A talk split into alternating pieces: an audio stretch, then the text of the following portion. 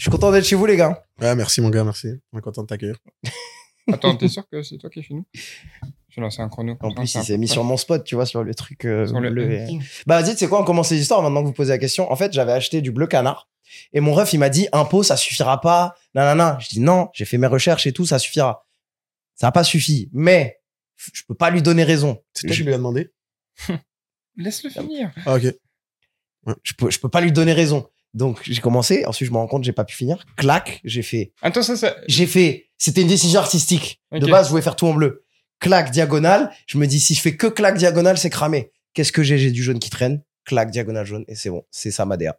Et c'est devenu ta direction artistique de, toute De, ta de chaîne, toute ma chaîne euh, YouTube. Non, c'est pas vrai. Le, le bleu, c'est pas ma DA YouTube pour l'instant. pour l'instant. Bon, introduction. Désolé, je suis allergique aux histoires de merde. Bienvenue dans ce nouvel épisode de Sans Stress, votre podcast préféré, présenté par Nicolas Pirmas, mon ami québécois. Oula, suspect ça. Mon ami québécois du Québec. Est-ce que ça va bien, man? Et ma propre personne, monsieur Léo Sartel, euh, le joueur le plus talentueux dans cette pièce euh, actuellement, malgré euh, les rageux. Aujourd'hui, pour ce nouvel épisode. Pourquoi tu rigoles? Non, je rigole pas du tout. J'ai cru à un moment. Non, qu'il y a des bars et des facts dans le podcast. Exactement. Aujourd'hui, dans ce nouvel épisode, on accueille mon ami de longue date, créateur de contenu. Quoi d'autre pour le qualifier? Trouve deux trois, deux, trois objectifs cool. Euh... Exactement. Gars, avec le nombre de fois où vous parlez de moi sur le podcast, vous avez que ça pour introduire. C'est vrai que ça fait longtemps qu'on parle de lui. On a parlé de lui À dans chaque- quasiment À chaque, chaque épisode. podcast, j'écoute, j'attends que Nick fasse référence à moi comme ça. Et là, et là pour l'intro, t'as rien. Ah, il m'a mis en the spot. euh, Ah, désolé. J'ai vraiment rien. Je l'ai paniqué, Désolé. mais vous l'avez deviné, monsieur Samy, euh, Unseen Samy. Euh, Samy explique, Samy tout court, Samy. Mis tout court, c'est vrai que je l'avais fait, ouais. Anciennement la Frenchy Sport News, ça, je sais. Ouais. Ouais. Et puis. Est-ce qu'il y a autre chose Ouais, c'est pas Après, mal t'as pas fait mes skyblogs et tout, mais T'as- C'est quoi- c'est quoi ton pseudo je Skyblog me rappelle même pas. T'avais- T'as jamais eu de pseudo quand t'étais plus jeune? Non. Ah ouais? Non. Même console? Non, ça- c'était toujours, toujours Samy BBM. Ah ouais? Ok. je vois. C'est c'est mon ref, il s'est appelé comme ça. C'est un délire BlackBerry Messenger. Allez hop. Ah ouais, Ouais, Bah, c'est- C'est aussi un peu ton nom de famille? Oui, c'est mon nom de famille contracté et ça fait, ça faisait BlackBerry Messenger au moment où BlackBerry Messenger était un truc, Ok. était existant. Ce qui n'existe plus du Voilà. tout. Entreprise, euh, entreprise canadienne. euh, merci. C'est vrai, Blackberry, c'est Ouais. canadien Euh, ça s'appelle RIM, c'est ça? Aucune idée. Mais je sais que BlackBerry, c'est Mais vas-y, t'as bien head nod comme si tu connaissais. Non, tout, je sais que BlackBerry, c'est canadien. Je savais Mhm. pas que ça- qu'il y avait une compagnie fait. Voilà. Mais, euh, ouais, Charlotte à BBM. Mhm. C'était mes premiers. Euh, T'as BBM? Ouais, tu, tu slides et tout. Là, c'était les premiers du concepts. gros swag, là. Ça va, les gars? Oui, ça va, ça va. Déjà, c'est toi, ça va. Eh, il, il- Ouais, j'avais d'autres questions déjà. Nick, toi, eh ben voilà. Toi, t'as déjà eu un pseudo Euh, ouais, ouais, ouais. C'était quoi ton pseudo Cette semaine, sur Instagram. Ah, bah ça, c'est ton pseudo actuel. Ouais. Moi, mon pseudo, quand j'étais petit, c'était Mister Cash. c'est un peu euh. En fait, je vous, euh, je vous explique.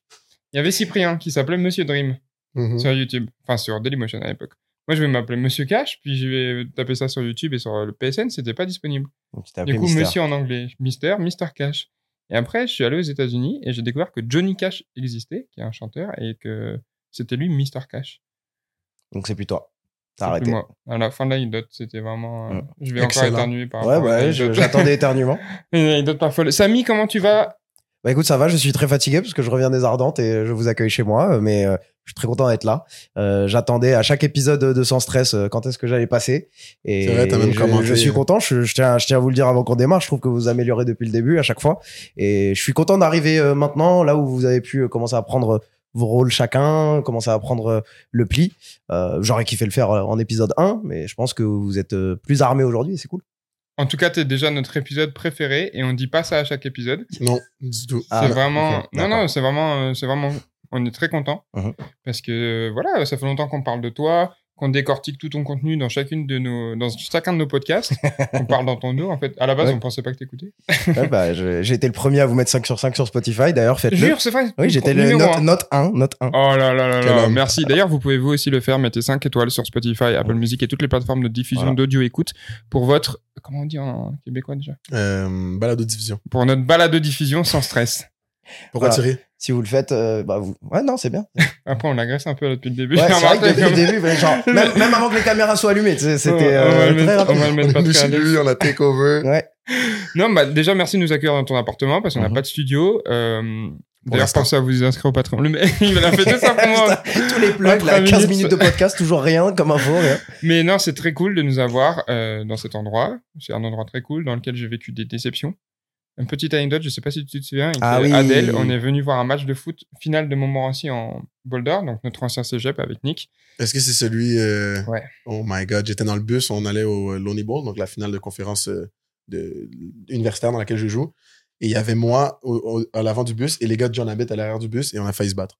Ouais, non, c'était. Et je, première expérience pour moi de foot canadien, donc euh, t'avais Ah, Léo et Adèle qui tu l'as m'expliquaient des vécu. trucs. Et, et c'était, il y a eu plein de choses typiques du foot canadien Ouais. qui sont arrivées à la fin. Ouais. Je n'ai rien compris sur les trois dernières minutes. Je me suis fait, ok, c'est pas le même sport, vraiment. Non, pour résumer, en gros, c'est une finale entre John Abbott College et Montmorency, notre ancien cégep de Division 2, euh, dans lequel on a joué avec Nick. Enfin, moi, j'ai pas joué, mais vous connaissez. Bref. Euh, Croisés. Les croisés, non, c'était pas ça. Euh, ça s'est fini à la fin. Il y a eu un fumble et il y a eu des règles très canadiennes avec des histoires de points dans la end zone, de punt, de punt non retourné, etc. Et ils ont gagné à la dernière seconde, John Abbott. C'était très difficile d'expliquer euh, à Samy tout ce qui se passait en live. En vivant les émotions, parce qu'en même temps, ils étaient en train d'hurler. Exactement. Mais c'était un très bon souvenir. Enfin, non, c'était un souvenir, quoi, dans cet appartement. C'est quoi, toi, ton meilleur souvenir dans cet appartement? Oula, tu me lances euh, sur ce canapé, sur. Euh, Est-ce qu'il y a un moment où t'étais ici, chez toi que- Ah, ok. Euh, Wow. J'avais pas compris. bah ouais, tu, tu me- tu me lances là-dessus. Au Québec, Je on appelle pas, ça hein. une joke de mon oncle. Bah ouais, non, mais je, Mhm. je suis tonton, donc. euh, Ou un voilà. beauf. C'est, c'est... En France. Je- je- franchement, tu me mets on the spot, mais un- peut-être un de mes meilleurs moments, c'est quand. bon, c'est, c'est dommage, c'est pas un truc qu'on a partagé, mais quand j'ai reçu le mail qui m'a qui m'a dit que j'allais être accrédité pour le Super Bowl, c'était un, un moment balèze. Après, il y a plein de trucs perso, mais mais voilà, là, je te fais un alley pour qu'on lance ce sujet après, tu vois. Ouais. Si tu veux, on n'en parle pas. Normalement, on ne dit pas qu'on fait les alley. C'est ça. juste- Ouais, bah on laisse oui, l'alley puis là, c'est vrai. Léo et Dunk. Bam En plus, quand même, il y a quelqu'un qui a dit Léo, ces transitions elles sont trop bien de nom- à de nombreuses reprises. Ouais, c'est vrai, j'ai vu dans les commentaires. épisodes. Ouais, j'essaye de, de masteriser ça. Nick a les questions intéressantes, moi je fais juste, juste les transitions. Avant de commencer le Super Bowl, on connaît l'histoire mille fois, en tout cas moi qui te suis et qui t'adore. Euh, mais comment t'es tombé dans le football américain? Euh, je suis tombé dans le football américain parce que mon frère a ramené euh, Madden euh, 2004 avec Michael Vick qui était euh, sur la sur la cover. Classique. Donc on a joué et je connaissais même pas l'anglais, je connaissais ni les règles, ni rien. Je savais que le numéro 7, il court bien, le 84 en violet, tu lui lances la balle, en général ça marche. Randy Moss. Euh, mais je connaissais je connaissais même pas les, les, les, les- comment arriver à un match, donc je faisais que play now. Tu vois, genre c'était en faisant A trois fois, bah vas-y, ça mène à ça mène à un jeu. Euh, et bah j'ai appris l'anglais comme ça, c'est pour ça que j'ai un accent complètement américain parce que à 7 piges, j'ai un John Madden qui me parle dans l'oreille. Pour moi, c'est ça l'anglais. Donc euh, c'est ça. Et donc euh, je kiffe le foot US euh, comme ça. Et tranquillement, je me suis dit ouais, je veux faire du foot. Euh, et c'est juste que à ce moment-là, le foot n'était pas assez développé en France. Il a fallu que j'attende complètement que je sois au lycée pour commencer le foot américain. Donc euh, j'ai fait du basket parce que je me suis dit exactement, j'aime cette mentalité américaine. J'aime ce, ce feeling. Qu'est-ce qui se rapproche le plus? Allez, je fais du basket pendant tout mon collège et, et je, même si j'adorais le basket, que tout le monde, euh, que ça se passait hyper bien avec mon club, voilà, je savais euh, fin de fin de là, ok, on démarre le foot. Et puis on a pu démarrer le foot et j'ai joué 7 ans. 7 ans. Mhm. C'est beaucoup, 7 ans? J'ai joué 7 ans, 4 ans en, je sais pas quelle division parce que c'était jamais en senior, euh, du coup jusqu'à junior euh, au Quarks de Villebon. Et j'ai fait 3 ans en universitaire à Lille. Alors c'est une ligue euh, qui démarre à peine à ce moment-là. On joue avec trois gars sur la ligne. C'est surtout pour m'amuser parce que j'avais déjà commencé les vidéos à ce moment-là. Mais c'est juste pour garder les sensations et j'adorais, tu vois. Je pouvais m'amuser parce que j'avais déjà un peu de foot dans mon, dans mon bac, quoi.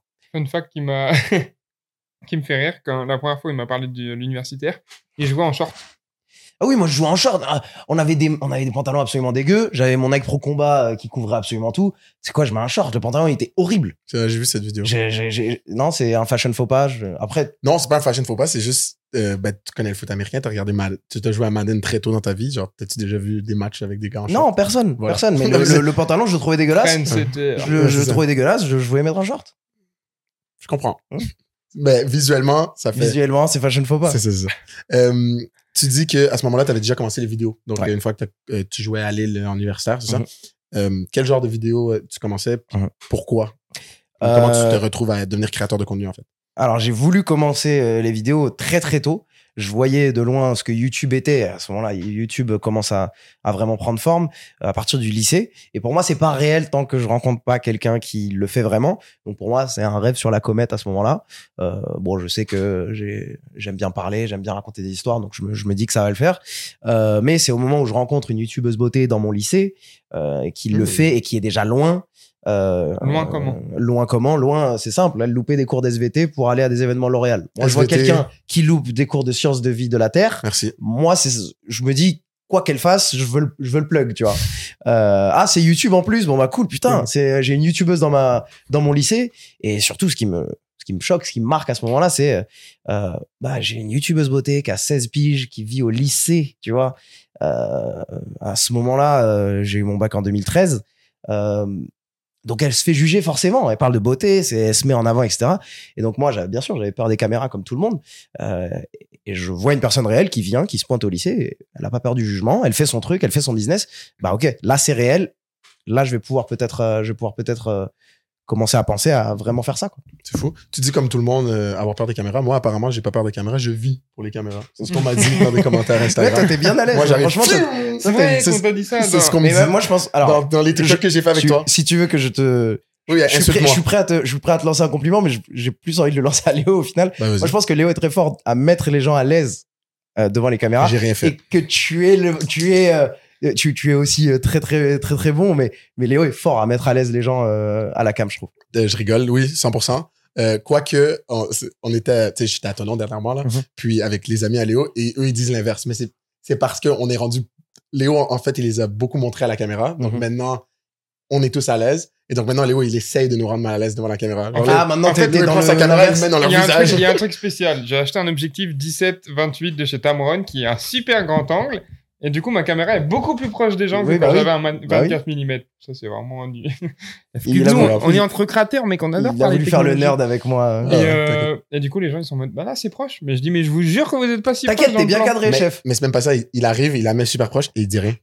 ah non mais je je, capté je, je connais ce move aussi hein, c'est les gens tu commencent sors- à freestyler. tu sors des choses tu sors des dingueries euh, des gens comme ça donc euh, C'est toute une voilà stratégie. C'est une stratégie. Donc voilà, c'est grâce, euh, c'est grâce à cette nana, euh, je, je shout out toujours euh, Jeanne, euh, Little G Beauty, euh, qui au lycée euh, m'a inspiré. Et on était potes, mais je le dis toujours, on n'était pas potes comme ça. Je la Ouais. voyais de loin, elle m'inspirait de loin. T'étais son fan. Euh, j'étais, elle savait pas t'étais qui. non, j'étais, on discutait un petit peu. À ce moment-là, j'étais un cassos. Je lui disais juste, ouais, tag moi sur Twitter, j'ai envie d'avoir des followers. Mais, mais, mais, euh, Nice. mais à part ça, elle m'inspirait vraiment. Euh, mais j'osais même pas lui poser des questions de ah, comment tu fais ceci, cela. Euh, On n'a pas, on n'a pas eu de discussion. Et là, aujourd'hui, des fois, on se croise dans Paris et je lui dis, mais Merci. toutes les belles choses qui m'arrivent sur Internet. Alors oui, il y a tout mon taf, mais euh, merci parce que sans l'étincelle, je sais pas si ça existe un jour, tu vois. C'est vraiment cool. Est-ce que euh, aujourd'hui elle fait encore ça? Donc Ouais, aujourd'hui, elle fait encore ça. Elle est beaucoup plus sur Insta que sur YouTube. Ok. Euh, voilà. Elle en vit, du coup. je Elle en suppose. vit. Ça, c'est très, très cool. Mhm. Ça, c'est très, très cool. Mais euh, quand tu as commencé ta carrière de, de créateur, tu avais des inspirations, je suppose. Euh, Oui. Parce que tu arrives quand même avec un nouveau truc. euh, À l'époque, il n'y a personne qui parle de football américain. Oui. On a commencé à peu près à la même période, je dirais. Oui, globalement, oui. Je 2017. t'ai vu rapidement. Je t'ai vu rapidement. Ouais, c'est ça. J'ai fait, j'ai fait 2016 euh, et ensuite je t'ai Ouais, c'est ça. Moi, j'ai commencé 2018 plutôt. Bah, en fait, 1er janvier 2018. Mais ouais, il y avait, en vrai, on va pas se mentir, il y avait Choco Lebert qui parlait de football américain, mais Mhm. plus sous forme de podcast, etc. Toi, t'arrives, tu viens avec des infos, avec des trucs que peut-être toi, tu pouvais pas trouver quelque part. Euh, D'où tu tiens ça? Parce que je sais que tu parles anglais. Qui t'a inspiré? Qui m'a inspiré? Ah, c'est c'est simple. Je, je savais que je voulais faire YouTube. Je savais que je voulais faire YouTube et j'ai commencé euh, à j'ai commencé à regarder qu'est-ce que j'ai envie de faire, chercher de l'inspi.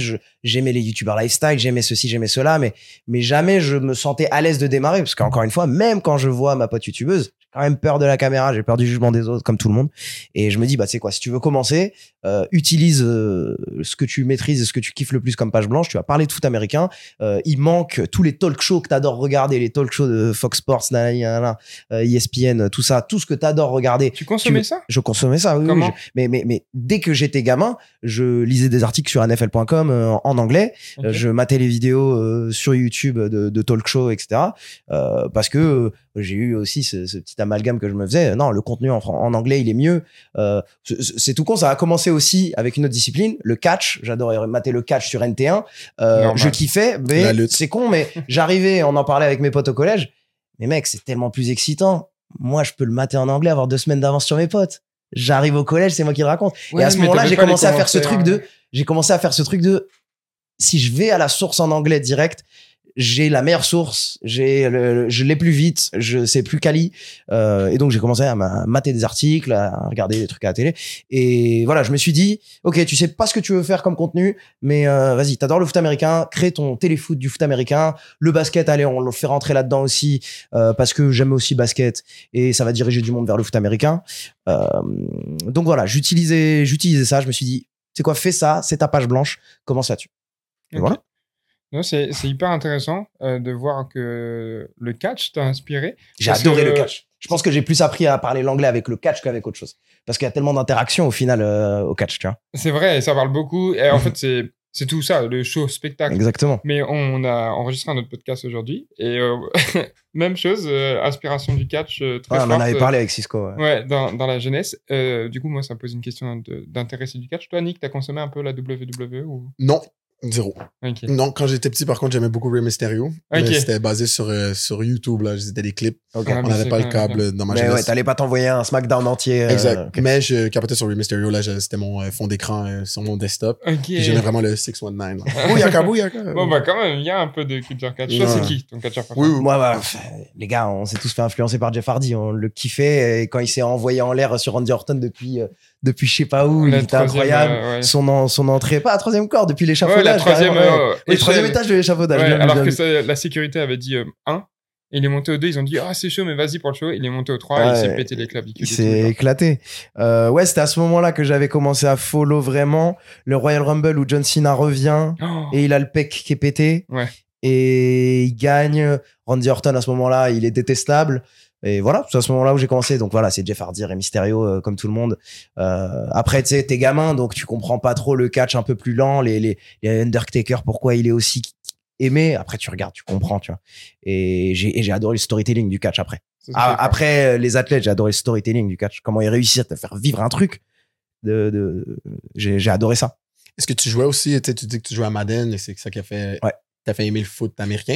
Est-ce que tu as joué aussi aux jeux de WWE? Non, non, non. 2K, non j'ai te- j'ai testé vite fait. Je trouve sont que pas bons, je hein. trouve, je trouve qu'en général, dans le monde du jeu vidéo, les jeux de combat ont beaucoup à offrir et les jeux de catch sont. sont Je suis pas 100% d'accord parce que je viens de me rappeler que la raison pour laquelle j'aimais Rey Mysterio, c'est que quelqu'un m'avait offert WWE sur genre la Xbox 360 quand j'étais jeune. Puis euh, le jeu comme tel, autant que j'étais comme, oh, tu sais, je, vais pouvoir me battre en tant que jeune garçon, c'est cool. Mais le jeu comme tel, en termes de qualité graphique, Mm. Ouais. euh, options de jeu. Il y a mille jeux de combat qui sont meilleurs. Exact. Il y a mille jeux de combat qui sont vraiment, meilleurs. c'est- tu vois que c'est un jeu que 2K, que 2K Mm. délaisse, Ouais. alors que leur, le NBA 2K Mhm. est très qualitatif. Mhm. tu sais, fait que- Tu parlais de storytelling dans le catch, c'est vrai que c'est une grande euh, partie du catch. Toi, tu es beaucoup embauché maintenant par des boîtes et des gens avec qui tu partages, euh, enfin, euh, pour qui tu crées du contenu pour ton storytelling. C'est vraiment, Mhm. je pense, c'est ton arme de ton arsenal que tu maîtrises le plus. Au-delà de la- le côté technique des caméras, etc. C'est vraiment, je sais raconter des histoires, je sais maîtriser le format court qui est un format qui en ce moment est partout et qui performe. Tu penses que le catch a influencé du coup ce storytelling-là? Euh, hmm, pas exactement. Déjà, bravo pour la transition, encore une fois. J'ai- Dès le troisième mot, j'ai senti la transition venir. J'ai fait, ah, il est bon et tout. Non, euh, et cette histoire, je, je t'avoue que j'y ai pensé vite fait euh, avant qu'on avant qu'on se voit. Je Ah, l'ai dit plusieurs fois et j'ai fait ah j'espère qu'il va me tendre là-dessus. Je pense que les quoi c'est c'est pas Non, non, non, ça, ça, le gars, il s'est préparé pour, comme un match de foot. Non, mais- mais- en tant qu'athlète, mais- mais moi, je- j'adore. je respecte le, Oui, oui, le, le- la le podcast sans stress. Je, je le respecte. Je, je me suis préparé. c'est une histoire que j'ai jamais racontée et je pense que l'essence de, de mon kiff du storytelling purement, c'est euh, ça se base sur ma famille et ça se base sur les bons moments que je passe en famille. Je suis quelqu'un de très famille, j'adore ma famille, en particulier au, Maroc, euh, c'est les temps qu'on passe et je pense que mes moments les plus euh, les plus chargés en bonheur de mon enfance, c'est quand on se retrouve tous autour de la table et qu'après manger, tout le monde qui se met à parler. Il y a peu de personnes qui se mettent à écouter surtout. Et on se retrouve à 10, 12, 15 euh, à parler. C'est des moments de ouf, c'est des moments de joie.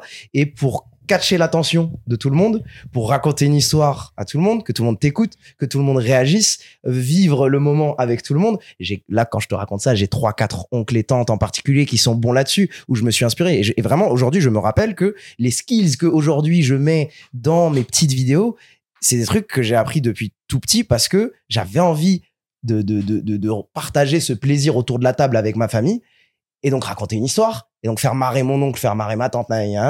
Mais en même temps, c'était aussi un challenge de garder leur attention. C'était un vrai taf de ah ok, il faut qu'il y ait un hook à ma, il faut qu'il y un hook dans mon début d'histoire pour qu'il se tourne et qu'il la ferme. Il faut que euh, il y ait une rythmique. Il faut que je que j'ai un contact des yeux à droite à gauche. Il faut que euh, il y ait des petits rebondissements. Et, véritablement, j'ai commencé à mettre ce puzzle du storytelling tout petit. Et je pense que c'est de là d'où vient mon, mon, kiff pour ce truc parce que c'est ce qui rapproche ma famille. Et, moi, je, je pense véritablement, je suis le fruit de toutes ces personnes qui sont autour de, de cette table quand je suis enfant. Il y en a qui sont bruyants, il y en a qui prennent de la place. Des fois, je suis cette personne. Il y en a qui sont un petit peu plus calmes et qui réussissent à tenir une, une, une table. J'adore mon oncle qui est bruyant, qui prend beaucoup de place, mais euh, mon oncle qui réussit à tenir une table en parlant pas très fort, ça, ça me, ça, ça me subjuguait quand j'étais gamin, tu vois. Et moi, je pense que je suis un fruit de tout ça. Ok. C'est fou.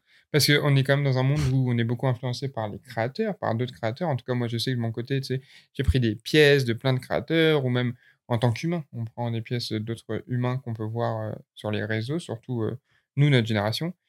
Et d'avoir un truc qui sert autant sur les réseaux venir de sa famille, moi, je trouve ça très, très. Moi, je suis convaincu que oui, tu es influencé par les créateurs, tu es influencé par euh, totalement, mais je suis sûr que tu peux remonter une branche plus haut de pourquoi les créateurs t'ont intéressé. Parce que C'est bien, sûr. bien, bien sûr, je pense aussi, oui, il y a plein de créateurs qui m'ont intéressé, etc. Mais pourquoi ce monde m'a intéressé de base avant que j'ouvre YouTube pour la première fois de ma vie? C'est Il vrai. y, a, il y a quelque chose qui a mené à ce que YouTube te plaise. Parce que quand tu te bats dans la rue, il y a des gens qui kiffent pas, il y a des gens que ça, ça, leur, ça leur parle pas. Donc il y a eu un truc qui, t'a, qui fait que ça t'a intéressé avant. C'est vrai. Forcément. Ouais, bah, euh, faudrait que j'y pense, même si je sais un peu comment je me suis intéressé, comment j'ai découvert YouTube les premières fois, etc. C'est un mec qui faisait des vidéos de. Le grand frère d'un ami, tu vois. Mhm. Ouais. On- Genre 11 ans. Lui, il a 11 ans, moi j'en ai 5. On va chez lui. Ça crée des vidéos. Ouais. Et ça, c'était c'était assez fou. Samy, tu, tu dis tantôt que, euh, dans le fond, à travers le catch, tu as pu, euh, et le fait que tu, comprenais l'anglais, tu as pu regarder le catch d'avance, Mhm. comparé à certains de tes amis. Puis après, tu arrivais et tu pouvais, tu connaissais, Ouais, il y a un petit kiff. exact, tu connaissais le storytelling, puis ça ça t'a excité. Est-ce que le, est-ce que tu penses que le fait que tu parlais anglais, surtout euh, dans des domaines qui sont majoritairement euh, vécus en Amérique du Nord en anglais, ça t'a aidé à vouloir faire ce que tu fais aujourd'hui dans le sens que ça t'a permis en fait de tuer la référence francophone des sports américains sur YouTube. Est-ce que tu penses que tu aurais pu faire ça sans nécessairement parler anglais si bien à un jeune âge? Alors, je pense pas que je suis la référence. J'aurais Si. pu, je pense que Si. j'aurais pu l'être. Non, je pense, je pense que j'aurais pu l'être si je voulais continuer là-dessus, mais comme tu vois, je fais beaucoup moins de news, je fais beaucoup moins de, de, de ça. Euh, mais par contre, oui, le bagage de l'anglais, il aide totalement pour, euh, en plus de d'avoir les infos plus vite, comprendre la culture. Tu comprends mieux la culture quand tu comprends une langue. Tu comprends mieux le. Je, je comprends l'anglais, mais je comprends aussi comment les gars parlent entre eux, ce qu'ils veulent vraiment dire. Si tu prends juste un transcript de ce qu'un athlète a dit, tu comprends pas exactement le meaning, tu comprends pas exactement ce qui est véhiculé par ces mots. Donc, je suis convaincu que euh, si tu veux t'approcher d'une culture, qu'elle soit sportive ou qu'elle soit simplement une culture normale, il faut comprendre leur anglais. Tout comme euh, j'ai fait le Mexique, euh, j'ai fait le Mexique et j'ai fait l'Espagne. Euh, comprendre l'espagnol latino-américain et l'espagnol d'Espagne, c'est deux énergies différentes, c'est des mots différents qui véhiculent des, des messages différents. Et pour moi, oui, c'est c'est un glitch total de, de réussir à comprendre les langues pour te rapprocher plus proche de, de ces cultures. Tu crées du contenu depuis des années, des années. Tout ça évolue. Comme tu dis, tu parles beaucoup au début de sport, tu fais les news, tout ça. Le temps avance. Puis finalement, euh, je t'envoie un message, je te dis, gros, t'es chaud, on va aux États-Unis. Euh, Merci que- d'avoir envoyé ce message. Merci. Je sais même pas si j'y serais allé sans. Parce que moi, j'avais très envie d'aller aux États-Unis depuis Mhm. un moment. Puis, euh, je, genre, t'es quelqu'un que je connais et j'adore ce que tu fais, etc. Et je sais qu'on peut. Genre, t'es quelqu'un avec qui j'avais envie de partager ce Mhm. voyage. Donc, je te dis, moi, j'y vais là, là, viens. Au début, tu dis, OK, peut-être. Et finalement, on y va. On arrive là-bas, euh, tout ça aux États-Unis, après être allé voir Nick Tico au Canada, ce qui était aussi très, très cool. Mhm. Et au final, j'ai sorti que la vidéo de Nick sur tout ce voyage pour C'est l'instant. pas grave, je suis pas mieux que toi, on va pas se mentir. Mais un truc qui, euh, qui a changé. Donc déjà, avant ça, tu commences à, à explorer beaucoup de trucs. Tu travailles avec Decathlon, etc., etc. Mais tu parles quand même beaucoup de foot, ok? Dans, dans ma vision. Après, tu me diras si j'ai tort. On part là-bas, on est dans une voiture, après être arrivé à l'aéroport de Dallas-Fort Worth, on doit conduire jusqu'à Houston. On se pose euh, sur le parking d'une station essence et on se dit, OK, on fait quoi comme contenu pour ce voyage? Parce qu'on est là maintenant, on fait quoi comme contenu? Et là, on se divise un peu la tâche en mode, écoute, euh, Samy, moi je pense que tu devrais faire du daily vlog. Tu montes vite, t'es rapide, t'as plus de ce truc que moi où vas-y, je me pose, je fais. Et viens, on raconte tout notre séjour, tu vois. Moi, je vais faire une grosse Je trouve vidéo. ça, je trouve, pause, je trouve ça fou quand même. On est trop fort dans ce qu'on fait, toi et moi, je te le dis. Mais je trouve ça ouf que vraiment dans la voiture, on s'est rendu compte. Et en fait, on n'a pas prévu ce qu'on comptait faire comme vidéo. C'est un truc de ouf. On est arrivé à Dallas. On n'avait pas prévu. Non, bah, on savait qu'on allait voir euh, Junior AO. Ouais, ouais, mais on n'avait pas prévu ce qu'on allait sortir, quoi. C'est ouf. Non, oui. Bah, écoute, ça marche souvent comme ça. Des fois, euh, Nick, il m'a accompagné dans tellement d'aventures. On est là, on fait quoi? Genre, bah, Nick, je t'avoue, je sais pas, mais on est là, hein, on va faire des trucs. Mais voilà. Et puis après, ça s'enchaîne, ça s'enchaîne, ça s'enchaîne. Mhm. Et euh, ouais, on est dans cette voiture. euh, je te dis, vas-y, tu devrais vlogger tous les jours. Et tu dis, ok, mais est-ce Mhm. que je fais des vidéos? Tu viens, on se partage la tâche. Moi, je vais faire le long format dans ce qu'on va faire comme activité. Mais c'est bien que les gens, ils nous suivent en, en live, tu vois. Et tu développes, tu, je pense que c'est là où il naît ce format que, qui est ton main format maintenant Mhm. de daily vlog, storytelling sur des aventures. On commence ça aux États-Unis, ça nous ouvre la porte incroyable. D'ailleurs, on parlera dans ce podcast on- sur la partie Patreon, on va enfin annoncer euh, comment on a pu euh, aller voir un match de NCA. Ah, On a- on va, ah, on va révéler ça aujourd'hui Ouais, on a dit On qu'on- révèle ça aujourd'hui Ouais, je pense que Ok, je suis let's go, let's go. Non, c'est vrai, il n'y a, il y a aucune autre plateforme où on devrait le faire. Donc, sur le Patreon seulement. Sur le Patreon seulement sur le. Patreon. Donc, euh, je vous laisse écouter, même si euh, toi, tu sais très bien. Non, aucune idée. Quel menteur. Mais euh, ouais, tu crées ce format qui est maintenant ton, ton main format, ton, ton contenu principal. Euh, qu'est-ce qui te drive autant dans ce format et qu'est-ce qui a fait que, bah, ça y est, c'est ça que je vais faire. Ça, je kiffe ça. Euh, ok, je pense oui que c'est vraiment né, ou en tout cas, ça s'est matérialisé dans ma tête à partir de ce moment-là. Le format euh, de vidéo une minute, euh, comme ça, ou en tout cas plus d'une minute, mais en, en tout cas raconter une histoire comme ça d'une journée. Et en fait, j'ai l'impression avec ce voyage qu'on a pu faire ensemble, euh, ça a mis un petit peu toutes les pièces du puzzle de ce que j'aime faire. Mhm. Et ce que j'aime faire et ce que les gens aiment voir a commencé à se rencontrer grâce à ça. Et euh, le packager, le faire d'une manière où les gens sont intéressés, même si le foot les intéresse pas, même s'il y a des choses qui les intéressent pas. Et voilà, tranquillement, j'ai pu trouver ce, ce, ce format qui s'est un peu imbriqué. Et, et ces vidéos vraiment verticales comme ça, je les adore parce que euh, maintenant, je suis extrêmement critique. Et je pense que euh, si tu sais raconter une bonne histoire et tenir quelqu'un pendant une minute trente ou deux minutes, tu peux aller vers plus long. Mais c'est beaucoup plus facile de donner à quelqu'un, vas-y, t'as 20 minutes pour me raconter une histoire. Oui, ok, j'ai 20 minutes. Je peux te perdre pendant deux, je peux te, je peux te faire perdre ton temps pendant un petit moment. Il y a des plans que j'aime bien euh, en tant que, en tant que vidéaste. Il y a des plans que j'aime bien, je vais les mettre. Ils vont pas forcément t'intéresser. Et bon, nous, on est youtubeurs, on poste la vidéo, elle dure 8, 9 minutes. Et c'est pas forcément euh, exactement ce que veut voir le viewer. Et là, j'ai réussi à trouver ce que veut voir le viewer et être très critique avec mon montage. Et maintenant seulement, des mois et des mois après le, le voyage au Texas, euh, je commence à trouver ce format et réussir à le tirer, les tirer, les tirer. Et plus tu les tires, plus tu peux respirer. Alors Mhm. oui, en effet, euh, dans mes vidéos d'une minute, ça va à 200 à l'heure, je te laisse pas le temps de respirer, je te balance toutes les infos. Et maintenant que je le fais un peu plus long, on peut respirer un petit peu plus.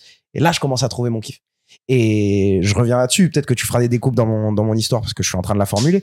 Euh, je suis en train de trouver avec ce format vertical tout ce que je kiffe depuis le début. Vraiment. Il y a eu un moment, j'étais en mode, je, je, je, je vais arrêter de faire de la news, je veux devenir documentary filmmaker. Euh, tu vois, j'ai commencé à faire ça, à poser des caméras, à faire des trucs longs. Mais c'est pas ce que veulent voir les gens. Ils veulent pas passer 20 minutes sur une petite histoire comme ça. Par contre, bah, je retrouve ce format quand même. Je retrouve ce, ce documentary dans ces formats de 1 à 2 minutes. C'est pas parce que c'est plus court que c'est moins noble. Et, et je retrouve ce kiff et je réussis à le proposer d'une manière où les gens sont contents de le voir. Voilà. C'est ça. c'est ça. Vraiment, j'ai trouvé un format où les gens sont contents de voir un truc et je suis content de le créer. Je, je suis parti dans tous les sens avec ça. Samy, tu nous as parlé de documentaire, etc., Mhm. filmmaking. Est-ce que tu es passé par euh, une école de cinéma, toi, dans ton parcours, ou directement tu es allé euh, vers Non, euh, la, la création de contenu sur Internet? Non, absolument pas. Je vais, je, je vais tirer un peu là-dessus parce que je pense que ça peut vous intéresser. Euh, mon frère a fait une école de commerce. Euh, mes parents sont entrepreneurs, ils ont une boîte d'agroalimentaire. Euh, Agroalimentaire. euh, export, export de, c'est, ils ont une boîte d'export de bouffe européenne vers les pays de Moyen-Orient, Asie et Afrique. Ok. Et donc toute ma vie, euh, j'ai, j'ai, j'ai grandi dans l'optique de je suis fils d'entrepreneur, il va falloir que j'entreprenne et je vais sûrement aller dans le business familial. Euh, mon frère va s'occuper du job de mon père et moi je m'occuperai du job de ma mère et ça va être comme ça. Et j'ai fait tous mes stages toute ma life, euh, toute ma life euh, dans, dans, dans, dans, cette boîte. J'ai toujours kiffé. Et euh, bon, je suis tombé amoureux de la caméra, ça, ça c'est ça c'est autre chose. Alors, Mais donc- amoureux. Mais donc pour je les suis- caméras, quand je suis quand je suis quand je suis arrivé vers au niveau des études, bah mon frère, qu'est-ce qu'il a fait? Une école de commerce. Bah je vais faire la même école de commerce. Il se trouve que moi je l'ai loupé parce que moi j'étais moins fort euh, à l'école euh, que, Oh. que que mon frère. J'étais moins fort. Je fais une fac euh, et ensuite je refais mon, mon mon école de commerce euh, comme tout le monde. Et c'est voilà pendant la troisième année que je commence à lancer YouTube, que je commence à kiffer et simplement je lance YouTube en mode c'est une ligne sur le CV en plus pour l'avoir au cas où, pour euh, ça peut être un skill qui pourrait aider la boîte dans le futur, etc. Ça te passionne aussi, c'est important. Ouais, et exactement. Et, et à ce moment-là, voilà, j'ai j'ai aucun bag euh, de, de, de, de, caméra. Je ne, je ne connais rien dans ce monde. J'ai pas fait une école de cinéma. Euh, je te dis, ma première vidéo qui n'est pas sortie, bah, c'est une GoPro. Je parle devant ma GoPro. Je mets le fichier dans le dans l'ordi.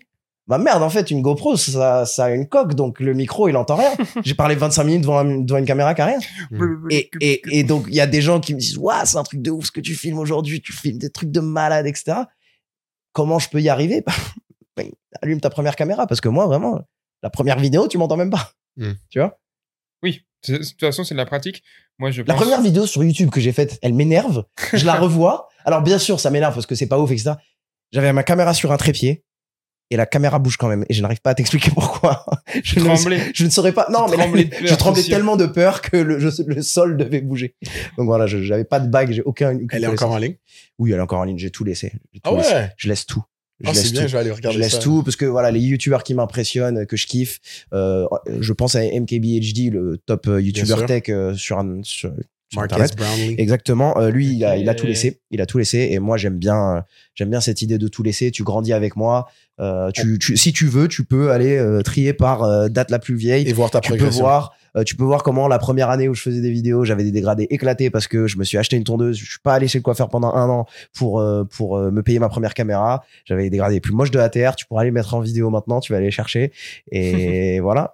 Je vais, je vais rajouter du C'est montage. le là. réalisateur du podcast. Je- C'est c'est lui-même. Voilà. Je critiquerai jamais Tu- tes dégradés, donc euh, je Ouais. pourrais pas trouver cette foot. ce- Non, cette non, image. non, tu- Excellent. Comment est-ce qu'il fait du montage? Donc voilà. Purée, mais c'est Je fou. laisse tout. Est-ce que tu penses que.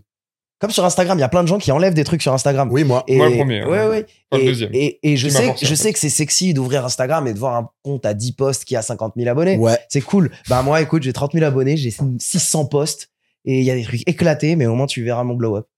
T'as combien d'abonnés sur. euh, je voulais, je, j'allais te demander éventuellement, mais tu l'as dit. Donc, euh, en ce moment, t'es à 30 000 abonnés sur Instagram. On est Je suis à famille. 38 000 abonnés sur Instagram. 38 000 abonnés sur Instagram. Euh, juste pour donner une idée à ceux qui te connaissent pas nécessairement, qui te découvrent sur ce podcast, Uh-huh. peux-tu nous donner euh, l'étendue de ton audience en ce moment sur tes différentes plateformes? Euh, je te fais tout. Le plus gros aujourd'hui, c'est TikTok. J'arrive à 200 000. D'accord. Euh, les, les, les, les cinq derniers 1000 à chaque fois euh, proches d'un milestone, c'est toujours les plus durs. hein. Tu Ah vois, bon genre, là, je suis en train de ramer pour arriver aux 200 000. Euh, 200 000 sur Je sais TikTok. pas, moi. Euh, J'ai que 4 000. désolé, Nick. non, t'inquiète, je. Mais tiens, je te, je te donne Non, ce qui va t'arriver, tu vois. Là, en ce moment, il y a un petit, un petit battle, un petit combat, je vais pas te mentir. Il y a une petite alliance Adèle et Nick. Ils ont décidé de vouloir me dépasser sur Instagram. C'est vrai. Franchement, je vous le souhaite parce que moi, je, moi, j'engueule Léo de pas sortir plus de contenu. T'es un créateur, tu devrais sortir plus de contenu sur Insta. Donc, Mais c'est un créateur devriez- et un athlète. Ouais, aussi. ouais, ouais. Ouais, mais ce- mais, surtout mais c'est un créateur. Certes. Et créateur Ouais. avant athlète. Tu viens de dire créateur et athlète. Ouais, non, Bah, maintenant, crée, je suis créateur avant athlète. En fait, c'est un podcast où euh, je t'embrouille, en fait. euh, bon, je te le fais rapide. 200 000 Oui. sur TikTok, euh, 38 000 sur Insta, 63 000 sur YouTube, 8 000 sur Twitch. Je suis désolé, les gars, ça fait longtemps que j'ai pas, j'ai pas livé. 8 000 sur Twitter. Et, voilà. Ok. Nice. Et là, j'essaie de percer sur LinkedIn. LinkedIn? Ouais. Ça, c'est fou. Un- c'est un Non, j'essaie même, non, en vrai, j'essaie même pas de percer. Et c'est ce que je dis à tout le temps à mes potes de LinkedIn. Euh, j'adore la création et je suis très confiant en moi aujourd'hui. Et je leur dis, euh, LinkedIn, je vous le laisse pour le moment. Ça, c'est un tout autre monde. Hein, c'est ça, t'as tout autre monde. Et- Et, et, et ce que je leur dis, c'est Ouais. LinkedIn, je vous le laisse pour le moment, mais le jour où je veux le prendre, J'arrive. le jour où je veux le prendre, ce sera plus à vous. Pour ceux qui sont pas très familiers, LinkedIn, bien sûr, c'est une, une plateforme euh, de réseaux sociaux, mais plus pour business puis pour euh, networking professionnel. Mhm. Mais en termes de création de contenu sur LinkedIn, est-ce que tu peux nous parler de ce qui se fait sur LinkedIn? C'est qui les créateurs? Est-ce que tu en as une idée? Moi, moi, je sais ce qui se passe sur. LinkedIn. C'est en fait, c'est simple. Les créateurs très connus sur LinkedIn, c'est des gens issus de familles très très riches qui font des petits posts sur le hustle en mode ce matin, je me suis levé à 3 heures. J'ai jamais déjeuné. J'ai vu des cigarettes dans la rue, je les ai brûlées. Je suis allé nourrir 12 orphelins et j'ai commencé le taf. Ce que, ce, que Je ce que Léo veut dire. Alors que j'ai un trust fund. ce, que, ce que Léo veut dire. Ouais. tu vois, j'essaie de. Oui, de- oui, non, t'inquiète, vas-y. hein. En fait, en fait, ta, ton futur, ta future carrière LinkedIn. en fait, c'est- en fait, LinkedIn, c'est simplement une plateforme qui est très jeune au final, Hmm. euh, qui est très immature encore, même si tu as des professionnels. J'adore dire que LinkedIn, c'est Twitter avec une cravate. Et c'est une, une plateforme qui est encore très immature et tu peux leur donner encore une masse de contenu nul à chier que les gens seront prêts à consommer et kifferont. Donc aujourd'hui, faire Ouais, un TikTok post au début, en fait. Exactement. Ouais, euh, ouais. Et, et- et faire un post de développement personnel basique à la race avec juste une photo, ça marche encore sur LinkedIn. tu Ok, vois et et- moi, j'ai pas envie de jouer ce, ce, ce game, euh, ce game actuel, donc je ne le fais pas. Je poste mes trucs que j'aime. Je fais pas les likes que je devrais faire. C'est pas grave. Mais, mais, mais, mais le jour où LinkedIn sera mature, moi, j'arriverai. Je comprends. Est-ce qu'il y a de la monétisation sur LinkedIn? En ce moment, il y a des la- gens la- qui la- vivent de créer du contenu sur LinkedIn? ou- So- Soyons honnêtes, la monétisation de LinkedIn n'est pas sur la plateforme. La monétisation, c'est sur le business que ça t'apporte. Tu vois? D'accord. Moi, par exemple, moi, Donc, c'est connexe. ça. Moi qui poste mes vidéos euh, sur LinkedIn, elles font 20-30 likes. Mais par contre, c'est tellement quali les gens qui regardent ça. Euh, ça peut écoute, amener des sponsors, des collaborations, etc. Ouais, euh, je les gens. Ok. j'ai même pas Oh. échangé de mail avec eux, donc je vais taire le nom de la marque. Bien sûr. Mais une énorme marque euh, partenaire des Jeux Olympiques. euh, Aujourd'hui, euh, un mec euh, a vu mon post, il y a 20 likes sur le post, il a liké, il m'a suivi, il m'a envoyé un mail et il m'a envoyé une proposition sur les JO euh, avec euh, droit à l'image à l'année, patati patata. Moi, ça me dérange pas de faire un post qui fait 20 likes si tu as ça qui arrive dans tes mails derrière. Ok, j'ai compris. Tu C'est vrai que niveau job opportunity, c'est fou parce que quand tu faisais justement, je reviens sur quand on était aux États- aux États-Unis, pardon, les- tous les posts, tu as posté sur LinkedIn. Je le dis maintenant, je le leak dans le podcast. euh, si t'es pas content, c'est pas mon dos. on était à l'hôtel et tu reçois un appel euh, d'un mec qui te propose d'aller à la Coupe du Monde. Oui, oui, la oui, FIFA la Coupe du Monde, ça s'est pas fait, dommage, mais oui. Oui, ça va pas pu se faire euh, au final. Il connaissait pas ton contenu. Il avait vu fou, sur hein. LinkedIn et dit Ouais. on a vu sur LinkedIn, on aime pas ce que tu fais, on veut t'envoyer à la Coupe du Monde faire la même chose. Hum, vraiment. Et, LinkedIn, c'est juste, euh, voilà, il- t'as pas besoin de faire des grands chiffres. On s'en fout des grands chiffres, c'est juste la bonne personne qui te voit. Donc, c'est un levier en ce moment pour les créateurs de contenu. Exactement. en fait. Un levier Ah non, moi, pour je- les connexions. Moi, je dis aux créateurs, euh, essayez pas de, de, de faire du LinkedIn, juste posez ce que vous faites, montrez ce que vous faites. Ça se trouve, ça passe devant le- les yeux de quelqu'un. Et c'est ça la force du, du- de- des vidéos verticales. Tu, pourquoi j'aime Ouais. les vidéos verticales? Ça passe partout. Je l'ai faite, elle va passer sur Insta, elle va passer sur LinkedIn, elle va passer sur TikTok. Je suis plus devenu YouTube romantique. Shorts. Je suis plus romantique du tout sur euh, où vit ma vidéo, il faut qu'elle soit. Non, je fais la meilleure vidéo que je peux. Et si elle va faire Tu 20 vas likes, elle fera 20 likes. Mais je fais la meilleure vidéo que je peux. C'est ça qui est bien avec le contenu vertical et utilisable sur beaucoup de plateformes. Euh, contrairement aux vidéos horizontales et plus longues, moi, Ouais. moi j'ai du mal avec le format court. J'aime le format long, j'aime pouvoir m'exprimer en, en un long moment. Comme un Mais- podcast. Mais, et, mais moi, je, je, je, je, Le un peu trop long. je, je pense, je pense véritablement que c'est un challenge que tu ne t'es pas, que tu n'as pas encore relevé et que quand tu relèveras, tu vas, tu vas tout péter. Mais, mais tu, je pense que tu ne l'aimes pas parce que tu l'as pas encore relevé.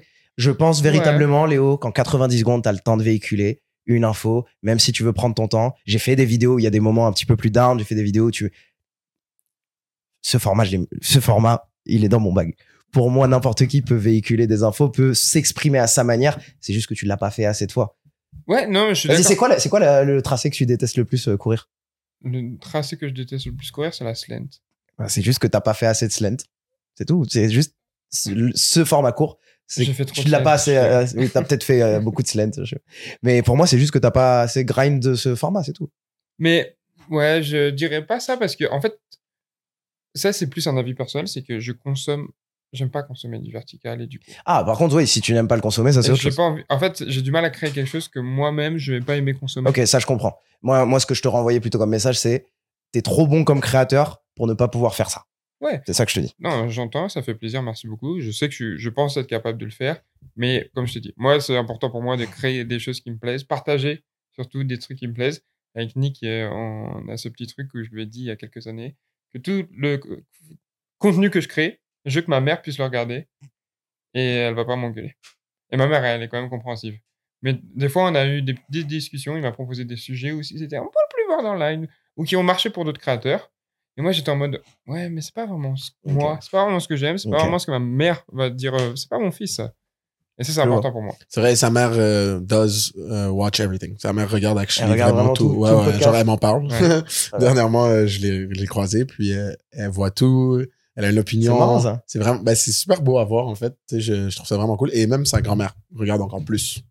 Donc, euh, Léo, il doit s'assurer. En fait, c'est son barème. puis Je trouve ça cool. Euh, C'est bien. on s'assure que c'est du contenu qui reste correct pour tout le monde, Mhm. qui reste bienveillant, je dirais, quand on Mhm. sait que la grand-mère à Léo euh, pourrait tout écouter, ça passe. Mais c'est sûr que j'ai eu la chance parce que du coup, j'avais une famille très créative, très artistique, spectacle très jeune. Du coup, j'ai jamais eu vraiment de pression par rapport à ça. Ouais. Euh, un peu plus de mon côté paternel, du côté oncle et tante, etc., etc. Mais euh, j'ai très vite réussi quand ils voyaient que ça marchait un peu à ce que l'image soit plus ah en mode c'est cool. Toi, je sais que tu viens d'une famille euh, marocaine Mhm. où on sait que les mœurs sont un peu plus strictes, un peu plus sévères. Euh, tu viens de l'immigration, donc tes parents ils ont envie que tu réussisses dans le pays dans lequel ils ont déménagé, etc. Mhm. Euh, tu as de la chance que tes parents soient entrepreneurs, donc ils ont déjà ce côté self-made people, tu vois, ils sont Mhm. faits tout seuls. Mais est-ce que du côté de ta famille, un peu plus éloignée ou quoi, tu as eu des jugements, des regards très tôt dans ton parcours? Oui, totalement, mais, mais ça n'a jamais été méchant. J'ai toujours une, une famille quand même très bienveillante. Et euh, bah, j'ai eu le luxe, c'est là où je dis aux créateurs de se lancer tôt, quand t'es encore à la fac, quand t'es encore euh, en cours ou je sais pas quoi. euh, tu peux toujours, euh, tu peux toujours te cacher en mode, euh, c'est, le truc que tu fais à côté de la fac, Ouais. tu vois. Et, et, et, et, et moi, ça me, ça m'allait très bien que ma famille dise, ah, c'est le truc que, que Samy fait sur le côté, tu vois. Jusqu'à ce que. Jusqu'à non, ce non. que, jusqu'à ce que, non, non, non. Ouais. Et exactement. Et j'adore, euh, j'adore aujourd'hui que maintenant ils font les gros yeux quand il y a des gros noms qui, qui bossent avec moi. Ah, ok, j'en mets. Et, et, et c'est marrant parce que bon, tu parles de mœurs, mais euh, j'ai des, une partie de ma famille qui est, qui est de l'immigration et qui est ici, qui a grandi en France, des petits cousins qui ont grandi en France, qui connaissent YouTube, qui connaissent la création, qui connaissent ceci, cela. Et qui doutaient de, qui doutaient de ça, qui voyaient pas le truc. Mais parce qu'ils ont encore cet ancrage culturel qui est de douter de, de, de, de, de, cette chose si intangible qu'est YouTube, intangible qu'est- qui sont les réseaux. Et des petits cousins qui matinox, qui regardent. Et moi, j'ai 50 000 abonnés. Pour eux, c'est pas réel tant que t'as pas le million. Mais bon, ça, c'est parce que c'est les, c'est les gamins. Tant que t'as pas le million, ça- c'est pas réel. Mais, mais par contre, bah voilà, du jour au lendemain, euh, il se trouve que je me retrouve à côté de Neymar sur un photoshoot, alors que ça n'a même rien à voir avec mes vidéos. Ça n'a rien à voir avec mes vidéos. Ça, je me fais plugger sur, en tant qu'assistant de prod, il y a rien. Bah, je me retrouve à côté. Ah, ça valide tout. Pardon. Ça valide absolument tout. Et oui, mais non, ça n'a jamais été un, un conflit avec ma famille. Ça- Jamais un sujet de débat lors des grandes conversations de famille Non. où personne s'entend Non, non, non, euh, absolument pas, euh, franchement. Je sais que le même rôle que j'ai pris des cousins à moi avec des parents beaucoup plus conservateurs, ça serait pas passé. Moi, mes parents, ils m'ont fait confiance, ils m'ont dit, vas-y, tu sais quoi, euh, fais-le, et, puis on voit où ça te mène. Et puis, en fait, ça a été hyper rapide. Ma première année, même si je fais du contenu naze et que j'ai 400 abonnés, de, de- ma première année, je passe de 0 à 400 abonnés en postant une fois par semaine. Euh, bah, j'ai quand même décroché un stage grâce à ça. Bah, mes parents, moi, ça leur valide. Euh, ok, il peut avoir un job avec ça. Donc, euh, au moins, ils sont assurés de. C'est bon. En parlant de stage, Samy, euh, tu nous as dit tantôt que tu, tu es un des créateurs qui laisse. euh, c'est important pour toi de laisser ta première vidéo sur YouTube Ouais. euh, jusqu'à celle que tu as aujourd'hui pour qu'on puisse voir une progression. Puis que justement, ça s'est concrétisé pour toi, le YouTube, à ton premier stage qui t'est Mhm. décroché dans ta première année. J'ai pu voir à travers, on se suit sur les réseaux, que dernièrement, tu as pu prendre des stagiaires Ouais. pour ta business. comment, comment ça se passe de, non, de faire je peux pas vous dire, je peux pas vous dire ça. En plus, je vais recevoir un million de demandes de. de enfin, genre- ne Ah non, prend ça, pas les stages. suite, je, je, je, prends pas de stagiaire. Les les demandes gars. sont fermées, Je prends pas stagiaire. Je, je, je ne sais pas me manager moi-même. Donc, manager quelqu'un, ça, ça me ferait tellement peur. bienvenue au stage Samy. Bon, il est 4h du matin. Alors Voilà. là, je fais Bah là, en fait, on se tue au montage. là, on- là, en fait, on se tue. Euh, non, mes stagiaires, c'est mes cousins, tu vois. Mais par contre, c'est quand même, c'est quand même un exercice de management que je prends avec plaisir parce que bah, ça m'apprend de gérer quelqu'un, gérer mon timing, gérer son timing. Euh, même si, bon, il y a des moments où, vas-y, quand je sais pas le manager, allez hop, on va poser le projo, tu vas jouer à FIFA, tu vas me laisser faire mon montage. Euh, Ça, mais- tu l'as pas montré sur les non, non, non, ça, je pouvais le pas le montre savoir. pas, bien sûr, je le montre pas. Dans leur rapport, ils le mettent pas. Mais Ok, parce que c'est ça. Donc, euh, voilà où était ma question. C'est des stages qui comptent pour eux. c'est euh, des stages à qui la- comptent pour eux, stage de troisième, stage de découverte, des trucs comme ça. Ah, ok. Euh, je ça, ça compte pour eux. Donc, ils viennent une stages semaine. lycée euh, secondaire pour les Voilà, ils viennent une semaine. Euh, eux, ils sont contents euh, parce que bon, Ils c'est chillent un, stage grand un peu cousin. différent. Ils, ils chillent avec le grand cousin. Euh, il se pose à côté de moi et il me voit mon- monter une vidéo et et, voilà. C'est chiant ça en fait. Ouais, ils se rendent compte, ils se rendent compte que c'est, ils se rendent compte que c'est difficile, ils se rendent compte que c'est très chronophage de, de monter des vidéos. Mhm. Euh, par exemple, j'ai un cousin que que que, que j'adore profondément et, et il est très smart. Il est en troisième, mais très très smart euh, et il adore cette culture. Je lui ai fait monter trois micro trottoirs d'affilée. Euh, ça lui a pris la matinée. Il est très smart, sais, c'est découper des trucs, euh, c'est- voilà. Et on est allé manger, on revient. Il m'a dit, on fait quoi maintenant? Attends, on a trois autres à monter, mon gars. Ah ouais, c'est ça tes journées Bah ouais. Oui. Et, et oui, c'est réel, euh, mais c'est mais c'est kiffant, tu vois, de, de pouvoir partager ça avec ma famille et tout. Maintenant, par contre, je me fais coller tous les cousins.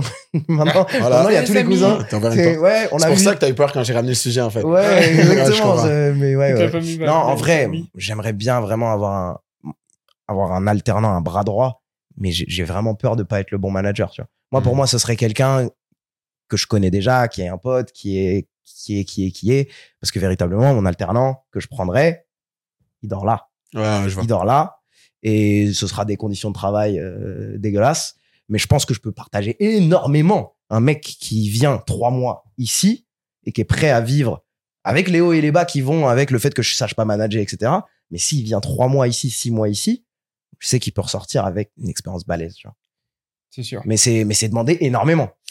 Quand tu dis que tu sais pas manager, est-ce que tu peux nous donner des C'est juste que je n'ai jamais fait ça. Tu vois, c'est Mhm. juste que j'ai jamais fait ça. Euh, passer des missions à quelqu'un d'autre, euh, de donner des, des, des, des trucs à quelqu'un d'autre. Et, et véritablement, je sais que l'alternant en question, la personne en question que je prendrais, je vais bien lui dire sur les premières, sur la première semaine, ça va être une expérience pour nous deux, ça va être difficile pour moi aussi, comprends-moi. Et ça se trouve, les deux premiers mois, tu vas me, me vider ma carte SD et me regarder monter pour apprendre comment ça se fait, Mm. euh, parce que je saurais pas te, te, te balancer dans, la, dans, la, dans le monde réel tout de suite. Quoi. Donc voilà. On entend souvent que euh, des gens qui ont du succès, qui, qui sont soit sur des podcasts ou du contenu, et- où ils essaient de donner des conseils euh, pour les gens plus jeunes ou les gens qui, qui veulent avoir du succès aussi, euh, qu'il euh, qu'il faut savoir déléguer. C'est important d'être bien entouré, Ouais. Que qu'on peut seulement s'amener à un certain niveau Mhm.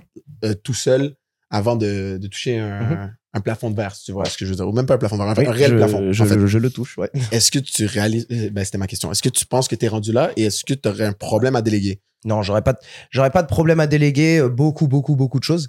euh, je pense. Euh, c'est juste que maintenant, je donc ce plafond de verre, je le touche clairement. Euh, je suis hyper content de bosser avec plein de partenaires et d'avoir plein de projets, etc. Mon année jusqu'au JO, elle est remplie. Genre véritablement. Demain, toute la journée jusqu'à. Je suis rempli. Les JO, c'est pas encore signé ni rien, mais mais Les JO qui vont- qui vont se passer à Paris, Les on est JO qui vont se passer à Paris, 2024. c'est pas. Rien n'est encore signé, bordel. mais je, mais je pense avoir assez bien laissé mes pions pour. Euh, oui, j'ai touché ce plafond, ce plafond de verre. Euh, Il y a des choses dans mon disque dur que je ne sors pas parce que je n'arrive pas je n'arrive pas à, à dégager le temps. Les États-Unis. Les États-Unis, par exemple. Euh, et le next step, c'est bien sûr de prendre un alternant qui va m'aider à, à, à libérer du temps. Et je pense que je vais pouvoir être capable de, de, de, de déléguer des trucs et ça va être un challenge, c'est tout. Mais là, par contre, il me faut littéralement dégager du temps pour apprendre à onboarder quelqu'un, faire venir quelqu'un, Ouais. le temps de faire des entretiens, Exact. tu vois. Euh, et voilà, c'est aussi simple que ça. C'est que c'est bien que tu as un alternant, etc., etc. Tout ça, c'est cool. Mais il y a un truc que j'aime pas dans ton contenu. Direct, boum.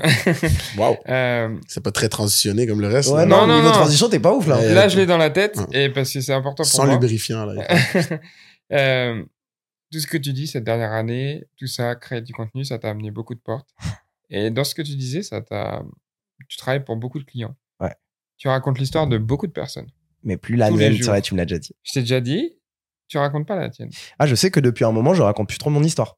Et je sais qu'il y a plein de gens qui viennent et qui me rejoignent et qui voient beaucoup moins moi et qui voient beaucoup plus ce que je rencontre. C'est pour ça que dans mes contenus, même avec mes clients, quand même, je, je, je dis, je, je suis dedans, je parle, euh, je véhicule un petit peu mes valeurs, je ceci, je cela, et c'est ce qu'ils veulent aussi. Ils viennent me chercher pour ça.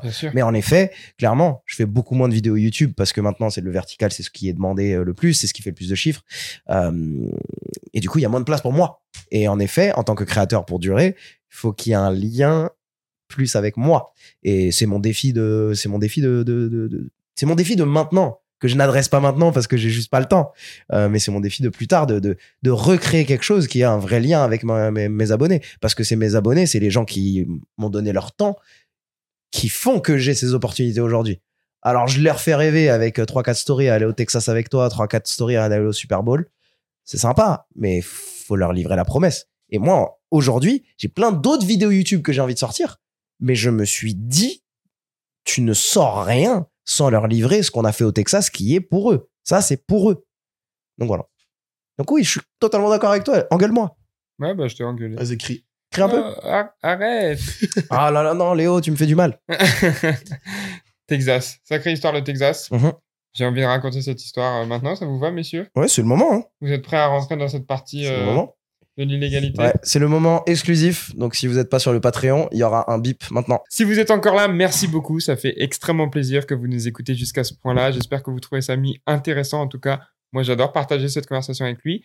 On a échangé et on a pu euh, divulguer au monde sur notre partie Patreon comment on est rentré voir un match NCAA gratuit au Texas. On a aussi parlé de l'amour de ma vie que j'ai rencontré là-bas, entre autres, et de nos petites anecdotes pendant nos voyages. Si vous voulez écouter ça, c'est sur Patreon. Mais Nick, c'est quoi Patreon? Patreon, c'est une plateforme, euh, comme tu as dit Léo si bien, où est-ce que vous allez pouvoir euh, payer un petit montant euh, par mois pour avoir du contenu exclusif par rapport à vos créateurs de contenu préférés, Nick et Léo, Nous. du Sans Stress Podcast. Et donc, c'est ça, si vous voulez assurer la pérennité du podcast et avoir un peu de contenu exclusif comme ça, ça nous ferait plaisir que vous nous rejoigniez. Et si vous voulez entendre comment Samy a conduit... Non, ah, j'ai pas le droit de le dire, c'est sur Patreon. Exactement, c'est à partir de 4 euros par mois, donc c'est même pas un grec. Vous pouvez écouter tout en avance, en exclusivité, des parties plus longues, avoir notre merch en avance, discuter avec nous, c'est vraiment cool. Et on dédicace notre fan et notre hooligan, Nicoach et Aurel. Si vous voulez être dédicacé à chaque épisode, comme on vient de faire, c'est sur Patreon. Samy, euh, tous les voyages NFL, c'est cool. Malheureusement, il y en a un que j'ai pas partagé avec toi, Mhm. c'est le Super Bowl. Ouais, c'est dommage. Je te l'avais proposé. Hein. J'étais pauvre. Oui, c'est aussi dire simple que ça. j'étais C'est aussi pauvre, c'était ma saison. C'est vrai. C'est quoi ton meilleur souvenir là-bas? Euh, mon meilleur souvenir là-bas, c'est quand même les moments euh, de, conférence de presse avec mon frère. Alors, j'aime pas l'exercice de conférence de presse, mais c'est euh, être au milieu des Eagles qui sont dans leur lobby d'hôtel, l'équipe qu'on adore, et à la fin de, à la fin de, cette conférence de presse, je suis le dernier à vouloir poser une question à Jason Kelsey, un- une icône des Eagles, et on n'a pas le temps. Et mon frère, il, il filme encore et ils disent bon bah vas-y Jason il doit partir. Jason qui me dit vas-y marche avec moi, on se raconte nos vies et tout. Euh, on peut connecter avec lui, mon frère et moi on le kiffe. Et voilà, c'est c'est pouvoir réussir à faire ça, réussir à passer cette bride qui était dure de poser des questions à des joueurs au milieu des médias américains, c'est un peu la jungle. Moi, je suis pas formé là-dessus, c'est là où j'ai senti la différence de j'ai pas fait une école de, de, de, de journalisme, là où euh, de temps en temps maintenant je regarde un petit peu ce qu'ils font en école de journalisme, c'est un exercice qu'ils font. Ils vont Mhm, dans des salles de presse, c'est le bordel et tu te débrouilles pour poser ta question. Ça, je l'ai ils jamais font fait. Genre, ouais, ouais, ouais, c'est moi maintenant. Ça, ça dépend. Non, je demande. Tom Brady, ça dit quoi là Ça, ça ça- paraît-tu que je suis en France là Ça, en ça, Paris ça dépend. Ça d'où, ça d'où Ça, ça dépend. Des Ça fois, dit quoi des fois, il y a des ring leaders, en gros, le, le mec des médias qui est à côté et qui fait comme ça, toi, toi, après toi, après toi. Euh, ça, c'est cool. Euh, mais euh, par exemple, à Kansas City, quand on avait fait Kansas City, euh, ça sentait que c'était Kansas City, que c'était les médias locaux. Ils connaissent un peu leur rythmique entre eux Ouais. Hmm. et ils y vont et ça parle fort. Ou par exemple, NFL Munich, il y avait pas le ring leader, ça parlait. Et bah euh, voilà, j'ai pas réussi à caser des mots dans certaines de ces conférences de presse. Donc meilleur souvenir au Super Bowl, c'est ce moment que j'ai pu partager avec mon frère, euh, d'être avec les Eagles pendant les conférences de presse. Euh, et un moment très sous côté que je case en deuxième, euh, c'était le lendemain du Super Bowl, fatigué comme pas possible. Bah, on est allé voir Thomas Le Boucher, qui était à Arizona State University, maintenant qui est maintenant à Lamar, euh, une autre école au Texas. Euh, mais donc on est allé voir Thomas Le Boucher, on a visité ce, ce, euh, cette fac et cette vidéo sortira très bientôt. C'est faux, j'ai perdu les rushs. Il a perdu les rushs de sa vie. Et c'est la première, première fois de ma life que je perds des rushs. Première fois de ma Oh, life que je perds des rushs. Euh, mais la visite était ouf, le campus était ouf. Thomas, super rencontre, super gars. Et euh, C'est un joueur français. Ouais, c'est un joueur français qui était euh, de Marseille. Ensuite, il a fait le Canada. Et ensuite, il a fait euh, l'école militaire aux States, je crois, si je me rappelle bien. NMM. Non, il a fait Indy. Il a fait le, la, la fac qui Ah a oui, fait euh, qui la est- bien sûr. euh, comme euh, comme La Jeffrey Mba. La saison 2, Independence. Exactement. Et euh, du coup, il a fait Arizona State. Maintenant, il a fait un transfert et il joue à Lamar, Division 1 toujours. Euh, donc euh, top euh, top rencontre aussi de, de voir un gars qui est, qui est là-dedans, qui est immergé, qui me fait rencontrer son son, son univers quoi. Samy, tu commences ta carrière en faisant du contenu euh, en anglais. Mhm. Excuse-moi, du contenu en français euh, Mhm. de sport américain. C'est pas toi les transitions, hein, Oui, d'habitude. non. hein. Non, euh, non. Si, moi, c'est les bonnes questions. des- des Lui, c'est- bonnes questions. Euh, Donc, c'est ça. Tu commences euh, ta carrière en faisant euh, du contenu euh, en français, mais principalement de sport américain. Mhm. Ensuite, euh, dernièrement, tu as la chance d'aller créer du contenu directement aux États-Unis. C'est vraiment comme un, un, un step euh, plus loin. C'est vraiment cool. Mais je le fais en français. Mais ça? tu le fais en français. Mais il y a eu un moment où tu t'es dit que peut-être pour euh, vraiment progresser, pour, euh, pour atteindre un prochain niveau, il fallait que tu passes en anglais. Aujourd'hui, on, si on regarde ton contenu assez rapidement, on voit que c'est en français. Qu'est-ce qui s'est passé? Est-ce que tu peux nous parler de ce petit, euh, cette décision et du retour à- vers le, Et les gars, la langue de Molière? D'habitude, bah, je, je, je, je suis pas contre parler de moi, mais je suis vraiment à l'aise ici, donc on peut durer trois heures si vous voulez, parce qu'il y a plein de sujets là-dessus, euh, sur le sujet de l'anglais. Euh, moi, j'ai commencé, bien sûr, je regarde les youtubeurs américains, je kiffe les youtubeurs américains, moi je parle anglais. C'est Euh, qui ton youtubeur américain préféré? Euh, Aujourd'hui, j'en regarde de moins en moins, je t'avoue, parce que quand tu crées, tu consommes moins. Euh, mais euh, celui qui m'a le plus influencé, c'était Casey Neistat à ce moment-là. Tu vois, c'était le père du le père du vlogging. Euh, je le je le kiffais beaucoup. Euh, donc je regarde beaucoup de ces trucs et je vois qu'ils ont un impact mondial. C'est ça, je vois qu'ils ont un impact mondial. Et je me dis, j'aimerais bien avoir un impact mondial à un moment. Je, je, je veux avoir ça, un impact mondial. Je kiffe ce truc. Je kiffe voyager. Euh, J'ai voyagé pendant me- mes études. J'ai j'adore rencontrer d'autres cultures et je sens que la barrière de, de la langue française me limitera éventuellement. Sauf qu'à ce moment-là, je suis petit sur les réseaux et je pense déjà mondial. C'était peut-être pas la meilleure décision. Euh, mais du coup, pour te dire mes premiers pas vers l'anglais, euh, j'ai fait un échange aux Philippines, plus beau pays de ma life, euh, en deuxième année euh, de fac. Après le Et- Texas. Le Texas, qui n'est pas un pays, parce que la Confédération a perdu Et- cours d'histoire. euh. Et, donc pendant ce, ce- ce- cet échange, je savais déjà que je voulais faire des vidéos. Euh, le- le- le- L'étincelle avec ma pote youtubeuse. C'est déjà fait. Juste j'avais peur. À ce moment-là, j'avais peur. J'osais pas le faire. Pendant toute une année, je suis dans un pays de malades, j'ai des potes qui font des vidéos. Bon, je me suis amusé, j'ai fait mes trucs, j'ai grandi à ce moment-là, etc. Et je me dis en rentrant, bon, tu lances YouTube. Je lance YouTube et ensuite je refais un échange au Mexique. Et au Mexique, donc j'avais lancé euh, Frenchy Sports News. Je parle de sport, je parle de sport en français et tout. Je me dis, ok, je veux devenir meilleur en vidéo, parce que faire des face cam dans ma chambre, je deviens pas meilleur en vidéo. C'est en faisant des vlogs sortant, en faisant des trucs. Euh, je me, je me dis à ce moment-là, je veux toucher des gens de toute ma fac au moins, que les gens de toute la fac euh, comprennent. Je fais, vas-y, je vais vlogger en anglais. On prend les cours en anglais. On est dans un pays euh, où, où, en tout cas, ça parle un petit peu anglais. Euh, à ta fac au Mexique, là. À ma fac au Mexique, c'était très américanisé. C'était très américanisé. Let's go, on parle en anglais. Euh, donc vas-y, sur mes réseaux perso, je fais un daily vlog tous les jours. C'est là où je suis devenu vraiment meilleur en vidéo. C'est là où je suis devenu vraiment meilleur à parler à la caméra, moins avoir peur, ceci, cela. Et, et à partir de là, voilà, j'ai commencé à toucher le truc de ah, je touche une audience mondiale. J'arrive à 1000 abonnés en un mois sur Facebook majoritairement. Et euh, je commence à avoir des messages d'un peu, peu partout. Et c'est kiffant, tu vois. J'adore les cultures mondiales. Il y, a du, il y a du lien qui se crée. Et donc, trois mois plus tard, un grand créateur qui s'appelle Nas Daily, euh, qui fait des vidéos sur Facebook à ce moment-là. Mhm. Euh, une je vidéo- exactement c'est qui. Exactement. C'est une vidéo par jour de une minute. C'était pendant le moment où sur Facebook ça marchait énormément. C'est un des premiers à poster daily sur Facebook. Euh, il fait donc je le kiffe. Il est il est typé rebeu. Euh, il voyage. Il est typé il, kiffe, il kiffe il kiffe les Philippines comme j'ai kiffé les Libanais, non? Philippines. Pardon? C'est un Libanais? Non, il est euh, il est euh, palestinien. Ok. Et donc, euh, je fais cette rencontre, je regarde ce qu'il fait, et donc je le rencontre pas personnellement à ce moment-là. Et il poste une vidéo, bam, à ce moment-là, je fais un bootcamp de une semaine en Équateur. Qui veut venir Envoyez-moi des vidéos sur ce mail. Euh, celui qui est chaud, euh, il vient. Donc, un bootcamp de création de contenu. Bootcamp de création de contenu, c'est même pas un bootcamp à ce moment-là. Il pense à faire des bootcamps et il se dit, vas-y, je sais pas faire un bootcamp, juste euh, venez une semaine avec moi et puis on fait des vidéos ensemble. C'est lui qui paye? Non, pas lui qui paye à ce moment-là. À ce moment-là, moi, j'ai pas de sous. Euh, mes parents sont assez à l'aise pour me payer, mais ça sera un sujet d'après. Donc, j'envoie ma vidéo, euh, je copie tout son style euh, pour lui montrer que je, je suis bon et je peux, je peux m'adapter à lui, nanani, nanana. Et il me sélectionne. Il me sélectionne parmi tout plein de gens, parce qu'il a des millions d'abonnés. Ouais. Et, et là, déclic dans ma tête, c'est un top 1% créateur qui me dit, toi, je te kiffe. Je me dis, là, il y a un truc. Là, il y a un truc. Problème, sur cette semaine-là en particulier, mes parents étaient, avaient prévu de venir me voir au Mexique. Ils avaient payé le voyage. Mes parents qui prennent deux semaines à l'année. Entrepreneurs, fatigués, Oui, oui, oui. nanana, nanana. Donc, c'est Ils pas ont rien. pris deux semaines à l'année. Bel hôtel pour qu'on kiffe notre moment en famille. nanana. Mais quand t'as une opportunité comme ça, et eux, ils l'ont compris. Ils ont, n'en ont même pas voulu. Est-ce Et- qu'ils ont mais cancellé du coup? Ils sont allés quand même se faire des petites Ils vacances. sont venus quand même. Ils sont venus quand Ah, même. je suis content. Et donc, ça se chevauchait, donc j'ai pu les voir trois jours. Donc, j'ai traversé le Mexique pour aller voir mes parents pendant trois jours. Et ensuite, je suis parti en Équateur. Mais du coup, il me dit en short notice, dans deux semaines, viens en Équateur, je paye rien, par contre, tu viens. 1500 euros le billet. J'ai pas mis 500 euros à ce moment-là. Je fais mon premier crowdfunding. C'est la première et seule fois que j'ai demandé de l'argent à mes abonnés. Et, et euh, bon, ça c'est ça c'est fait, ça c'est payé. Il y a encore une grosse histoire derrière ça, si vous voulez, on creusera ça. Mais c'est tout un bloc que je mets de côté. Ça c'est payé, je me retrouve là-bas, je vlog pendant une semaine avec lui et je vois un gars qui est top 1% où on fait des vidéos, je lui donne des idées créatives, je l'aide pour choisir ses vignettes, je lui apprends des trucs en montage. Euh, Hmm. On fait des, on fait la vidéo où je passe le plus à la caméra, où j'ai le plus dirigé, elle perce le plus. Je suis en mode, il y a un truc, mec, il y a un truc. y a un En truc mode, moi, là, je me fais inviter par un receveur NFL. Voilà. C'est moi qui lui donne les routes. non, pas un receveur.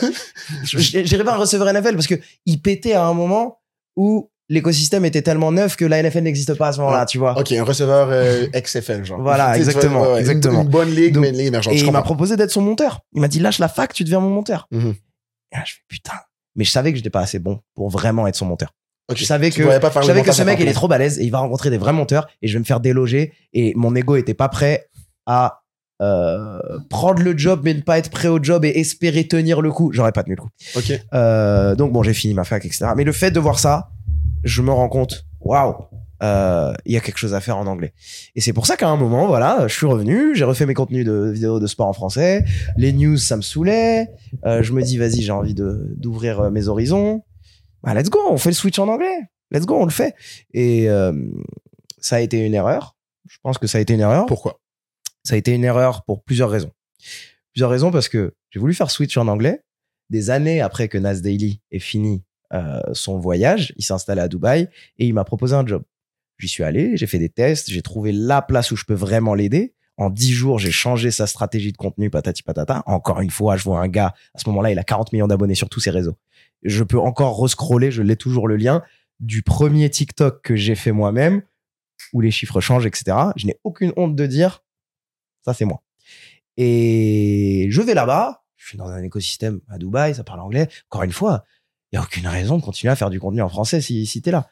C'est juste le truc, ça s'est pas bien passé pour le job, c'était pas exactement le rôle que je voulais. Euh, Le, le, le rôle de consultant pendant 10 jours était parfait, mais le rôle de long terme, j'avais rien à faire là-bas. C'était quoi si. J'arrive, il y a, y, a, il y a erreur de communication sur le job en particulier. Mais ça, c'était quoi le Euh, job en particulier? Le job en particulier, moi, j'y allais pour gérer la direction, la stratégie social média sur les formats courts, là où je suis bon, tu le vois aujourd'hui.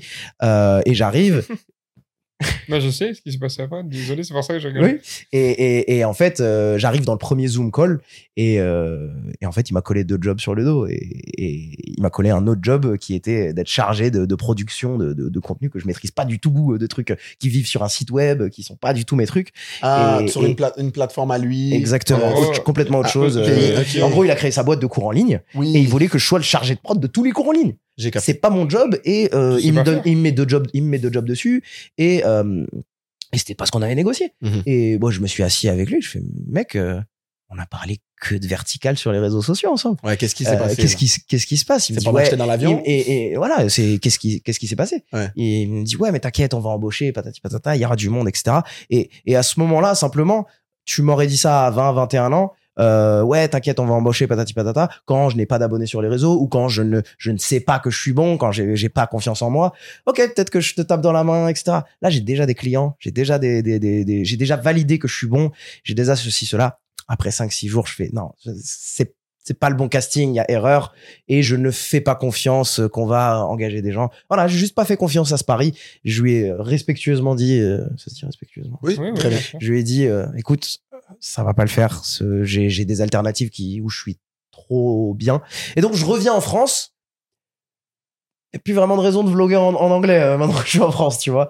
Donc je reviens rapidement vers le français et je et là maintenant on va arriver jusqu'à la conclusion de ce truc. On va Exact. speeder euh, toutes les belles choses qu'on a fait au Texas, tout le Super Bowl, tout le tout le tout le Euh, je- mon- Le super TikTok avec moi. super TikTok avec toi qui fait encore Oh, des vues. parce que Il là, fait encore plus de vues que des vidéos avec Tom Brady, donc euh, s'il te plaît. Le job, t'es meilleur que Tom Brady. Yes, voilà, c'est officiel, c'est. Voilà. Je speed, euh, je speed tout ça. euh, je me rends compte que euh, il n'y a pas euh, de, de, de- ce n'est pas plus noble euh, d'essayer de viser euh, plus large, mais euh, tu peux avoir euh, une audience euh, qui, qui- tu- avoir un million en France et engager ces gens à fond, c'est déjà extrêmement bien. Pas besoin de courir après 10 millions. Mhm. C'est comme euh, j'ai énormément d'ambition, j'ai envie de bien gagner ma vie, patati patata. j'ai pas besoin d'un jet privé. Moi, dans ma, dans ma, dans ma vision board à moi, je m'en fous d'avoir un jet privé. tu Mhm. vois. Euh, que moi. et, on warning toutes les semaines. et donc, euh, Abonnez-vous. et donc maintenant, je, je, je me suis juste, je me suis juste remis ce qui, ce qui est le plus important pour moi aujourd'hui, c'est d'être proche de ma famille, c'est de, de, de, de- de- d'évoluer euh, dans, dans un truc que je kiffe. L'anglais n'est pas fermé. Et vous me poserez la question de quels sont mes projets futurs. J'aimerais bien que vous me la posiez. Je l'attends, ça, fait une heure. Non, pas de- Euh, mais, l'anglais, l'anglais n'est pas fermé. Mais c'est juste qu'aujourd'hui, euh, il y a rien de plus noble que de viser. C'est pas plus noble de vouloir viser beaucoup plus large. Je me suis rendu compte que euh, je suis au Super Bowl avec des gars que j'idolâtre comme pas possible. Euh, ils gagnent pas beaucoup plus forcément. Ils charbonnent pas beaucoup moins. Euh, ils impactent ok, mais pas forcément beaucoup plus intensément. Et je me suis rendu compte, non, tu peux être bien à être en France. Enfin, il y a- il y a- Bien tu peux être bien à être en France, tu peux être bien à faire ton contenu en français. Et, et voilà, donc euh, je, je suis revenu à, à tomber un petit peu euh, amoureux à nouveau de cette culture française, de ce, de ce kiff de, de véhiculer ça, d'être ce porte-étendard ici, euh, parce que on a une culture sportive qui est balèze ici. Et faut la représenter. Si je, je suis 100% d'accord avec toi. Puis si je peux me permettre, tu sais, je savais pas où ça allait être quoi ta réponse, mais je suis content que c'est ça. On a fait un tour, hein. Oui, non, non, mais je, euh, 100%, mais c'est- on est là pour ça, d'ailleurs. Ouais, ouais. Euh, Parle autant que tu veux. Mais je suis vraiment content que c'est ça ta réponse. Ça aurait pu être autre chose, puis on aurait écouté pareil. Mais on dit souvent dans ce podcast que c'est beau la francophonie. Et là, on- moi, je sais que vous êtes en France et vous êtes, vous êtes un peu, selon moi, à mon humble avis, les Américains euh, de la francophonie. Donc, vous êtes très centrés sur vous-même et c'est correct parce que Mhm. vous êtes euh, le plus gros producteur de culture francophone, le plus gros exportateur de culture francophone. Mais la réalité, c'est que la francophonie, c'est pas que la France. Mhm. C'est l'Amérique en français, c'est l'Afrique en français, c'est l'Asie en français, c'est les Antilles en français. Et on peut toucher euh, à travers du contenu francophone tous Mhm. ces gens-là. Et c'est beau. C'est pas parce que c'est un peu moins nombreux Mhm. que c'est à prendre à la légère. Et c'est surtout spécifiquement dans ton euh, contexte à toi, et ça revient à ma question du début. Donc, euh, je fais pas de transition, mais j'ai des liens.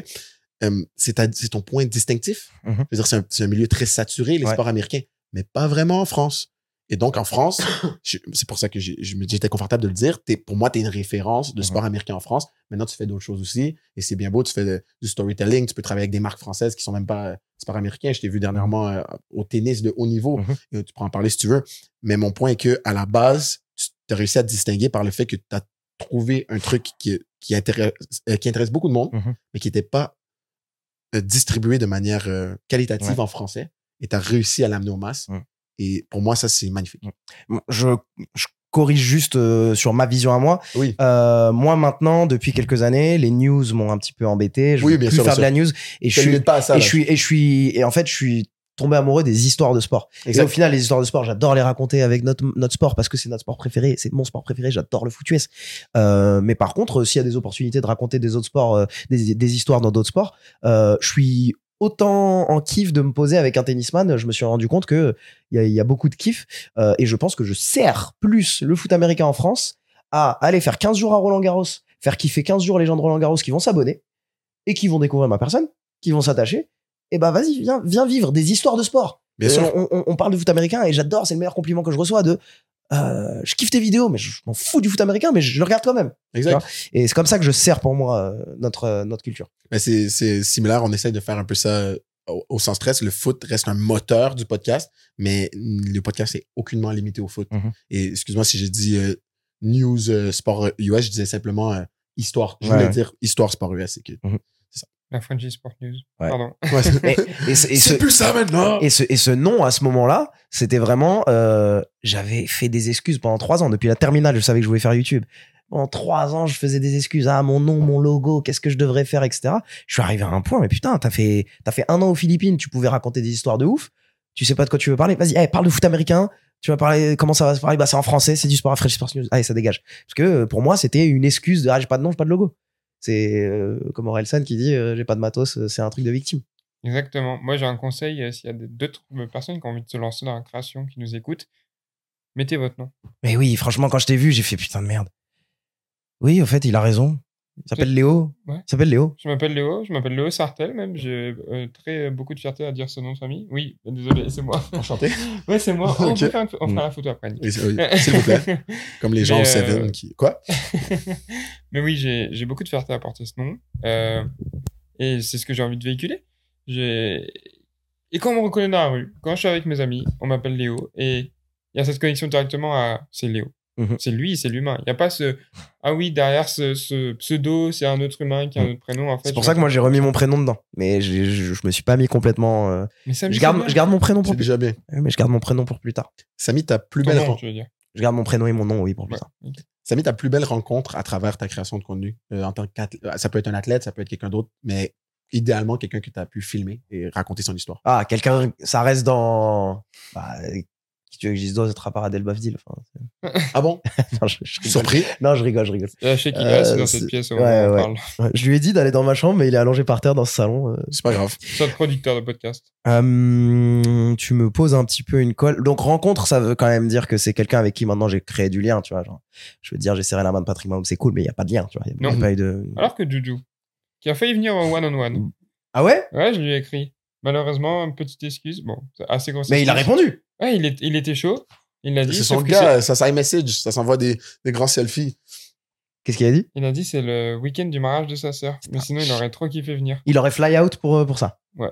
Incroyable. L'Amérique, c'est Je fort. oui. L'Amérique, c'est fort. Après, tu connais les. Ils maxent un peu les Américains. Ils sont en mode Oh, je serais grave venu. Oui, Euh, après, voilà, voilà, voilà, ils sont forts là-dessus. Ils sont le, forts là-dessus. comme le coach qui nous a dit Eh les gars, je vais avoir des accréditations pour vous. Genre ce Ouais, que je peux ouais, faire. ouais, Après, ouais. il nous évitait comme ça. Bah, parlez entre vous et puis je trouve, euh, je trouve ma meilleure rencontre parce que là, tu me mets une euh, super euh, truc. Nick, c'est toi ma meilleure rencontre.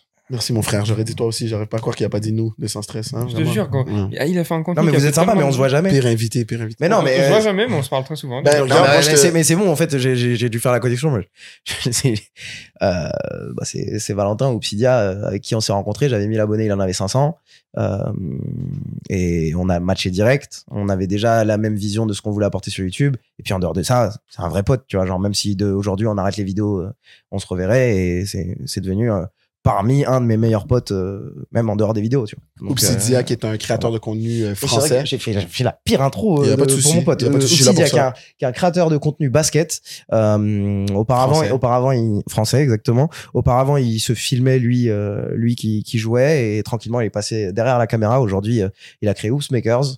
C'est simplement la meilleure boîte pour filmer du basket pour les réseaux sociaux au monde entier. Les. Américains, je vous le dis, les yeux dans les yeux, il fait ça mieux que vous. Et c'est en physique où il se peut se déplacer. Genre, Oui, ils se, ils se non Ils se déplacent. Ils sont une équipe de trois. Ils sont en train de monter plus de gars. Et ce sont les meilleurs pour filmer du basket pour les réseaux. Aussi Cool. simple que ça. Ils ont posté les plus gros noms français. Tu les sors tous. Tout le monde a voulu prendre leur rush. Euh, là où, euh, euh, dans la, les grandes ligues, dans les, grands, dans les grandes compétitions, euh, la ligue elle-même, elle met en place des, des systèmes entiers pour que les joueurs aient des trucs à poster. Les joueurs, ils vont chercher les vidéos de Valentin pour les poster.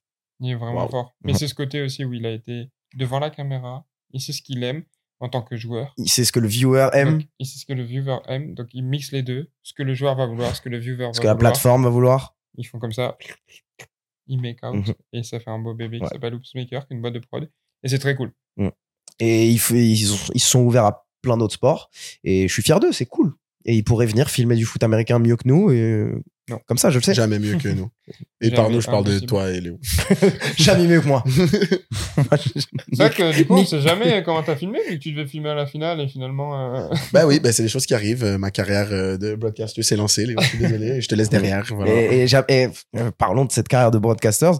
Euh, carrière, moi, le gars, il a je- fait moi, un je- podcast. moi, je trouve, moi, je trouve vraiment, moi, je, franchement, je, je prends du recul sur ce que moi je fais Mhm. et je trouve que, putain, tu vois, c'est pour ça que je laisse tout. Tu vois brique par brique les influences qui mènent à ce que t'es maintenant. Mhm. Tu regardes brique par brique ce que j'ai fait, ça mène à ce que je fais aujourd'hui. Mhm. Et moi, là, je suis en train de voir brique par brique ce que vous, vous êtes en train de poser. Et ce qui est cool, c'est que je vois plein de gens qui posent des briques et je vois pas où ça va. Moi, je vois vous, vous posez des briques et je vois que ça peut aller à un truc vraiment cool. Ah, c'est euh, super gentil. J'aimerais que tu nous dises c'est quoi, parce que et- non, c'est pas et- encore.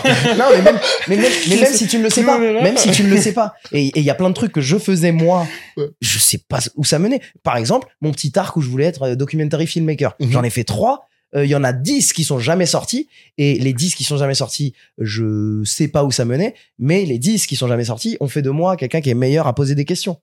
Et toi qui euh, passe broadcaster euh, bord terrain euh, sur, sur la finale, c'est une brique. Le lendemain, d'être- genre, le lendemain d'être atterri de C'est France. c'est- c'est une brique qui est posée qui va te mener à quelque chose d'autre. Inch'Allah, comme on dit en France. Ouais, c'est. Il dit vraiment tout le temps ça dans sa, sa petite phrase. Elle est drôle, hein Elle est bien. Elle est Excuse-moi, les bien. mêmes mois. Non, non, non, vraiment, elle est bien. Ah, je sais, t'es sous pression et tout. Oui, un peu. Mais c'est sans stress. c'est sans stress. Je comprends pas, mec. Euh, bah, je vais arrêter de faire le réalisateur. Je Non, non, relance. Samy, avant qu'on arrive à notre segment de fin habituel, des questions qu'on pose à tout le monde, tous nos invités chaque semaine et même à nous deux, euh, j'aimerais savoir, c'est ma propre question que j'avais pensé avant le podcast, c'était déjà prévu, tu n'as aucune influence sur cette question. Quels sont tes projets futurs? Alors, euh, je- je- je- j'espère que je vais bien répondre parce que j'aimerais bien clipper ça pour, pour mon Insta. Ce serait Ça serait, serait cool. Peut-être en cross-post hein. peut-être en cross-post avec euh, le compte sans stress. Le compte sans stress n'existe pas encore. Je pense pas que ce soit une bonne stratégie, toi-même tu me l'as dit. Ouais, c'est vrai. Mais Mais- bon, j'ai oublié. Oui, non, mais toi aussi. Merci, frérot. Ouais. On pense pas que ce soit une bonne stratégie, Oui, mais ouais. toi-même tu l'as dit. Mais ouais, je le cross-posterai avec qui veut bien. Euh, On peut faire des cross-posts à 3 maintenant, tu Ouais. savais? Ouais, On a fait très un- bien. On a fait à 4 aujourd'hui. Si mon projet futur vous intéresse, on le cross-postera ensemble. Si ça Vas-y. vous intéresse pas, Vas-y. on verra. Vas-y. Bah, Euh, je l'ai jamais, je l'ai jamais ouais, annoncé nulle part. J'ai jamais annoncé nulle part et je pense que c'est une news qui va pas plaire à du monde. Euh, mais en gros, Exclusivité. Exclusivité. Sans stress. euh, je suis rentré dans un gros moment de bad mood après le Super Bowl en fait, parce que j'ai réalisé mon rêve en fait. Et, et, et je, sais qu'on peut rêver beaucoup plus haut, mais atteindre le Super Bowl, même si c'était à une place, c'était pas en média, c'est- voilà, c'était mon rêve du début. Je l'ai écrit noir sur blanc quand j'ai commencé les réseaux sociaux. Un de mes goals, c'est d'arriver au Super Bowl. J'y suis arrivé. Et donc j'ai fait mon daily vlog. Et heureusement que j'ai fait mon daily vlog parce qu'au moment de monter la vidéo longue, c'est pas que j'avais du taf ou autre chose, c'est que j'étais en mode quand je sors ça, la chaîne YouTube, elle a quoi comme utilité? On va vers où? C'est quoi? Est-ce que c'est fini? Tu vois Est-ce que j'ai fini le jeu? On va vers où? Et j'étais en, en stress. Là, je suis sans stress, mais là, j'étais en stress de il faut trouver le prochain goal parce que si je sors ça, c'est la fin. C'est vraiment la fin. Euh, et pendant un long moment, j'ai pas trouvé d'autres objectifs. Et seulement quand cet autre objectif est arrivé, euh, j'ai pu être libéré de lâcher la vidéo YouTube et de, et de la faire. Mais véritablement, j'ai fait mariner trois mois les gens parce que quand je sors cette vidéo YouTube, qu'est-ce qui se passe après? Et cet autre objectif, quel est-il? Vous le connaissez déjà parce que j'en ai déjà parlé euh, dans, dans ce podcast. C'est euh, deux de mes partenaires, je peux le dire parce que l'on a déjà bossé ensemble, c'est France Télévisions et Decathlon qui sont venus me voir sur des projets de Paris 2024 pour les Jeux Olympiques et Paralympiques. Et je suis hyper fier que des si grosses marques et des si gros médias viennent me chercher pour un événement si important, tu vois. Euh, je vais être totalement honnête avec vous, les JO, je les kiffe, je les ai regardés. Je suis pas amoureux de, de- de- des JO, je j'étais pas scotché à ma télé, à ma télé JO, mais il y a des gros moments euh, qui me faisaient kiffer. Et vraiment, quand ils sont venus me voir, Decathlon, France Télé, et peut-être qu'il y aura d'autres partenaires, il y en a un dans ma boîte mail qui attend, on va voir. Euh, ils m'ont vraiment jeté une bouée de survie, vraiment, à ce moment-là. Parce que j'étais en mode, si je sors la vidéo, je sais pas ce que je fais, la vidéo du Super Bowl. Et soyons honnêtes, ça m'a mis ce petit objectif des JO euh, de, OK, tu sais quoi, tu sais pas ce que tu veux faire au long terme, mais au moins tu repousses ce questionnement, tu repousses ce moment où tu te ressens sur toi-même et qu'est-ce que tu veux dans cette vie.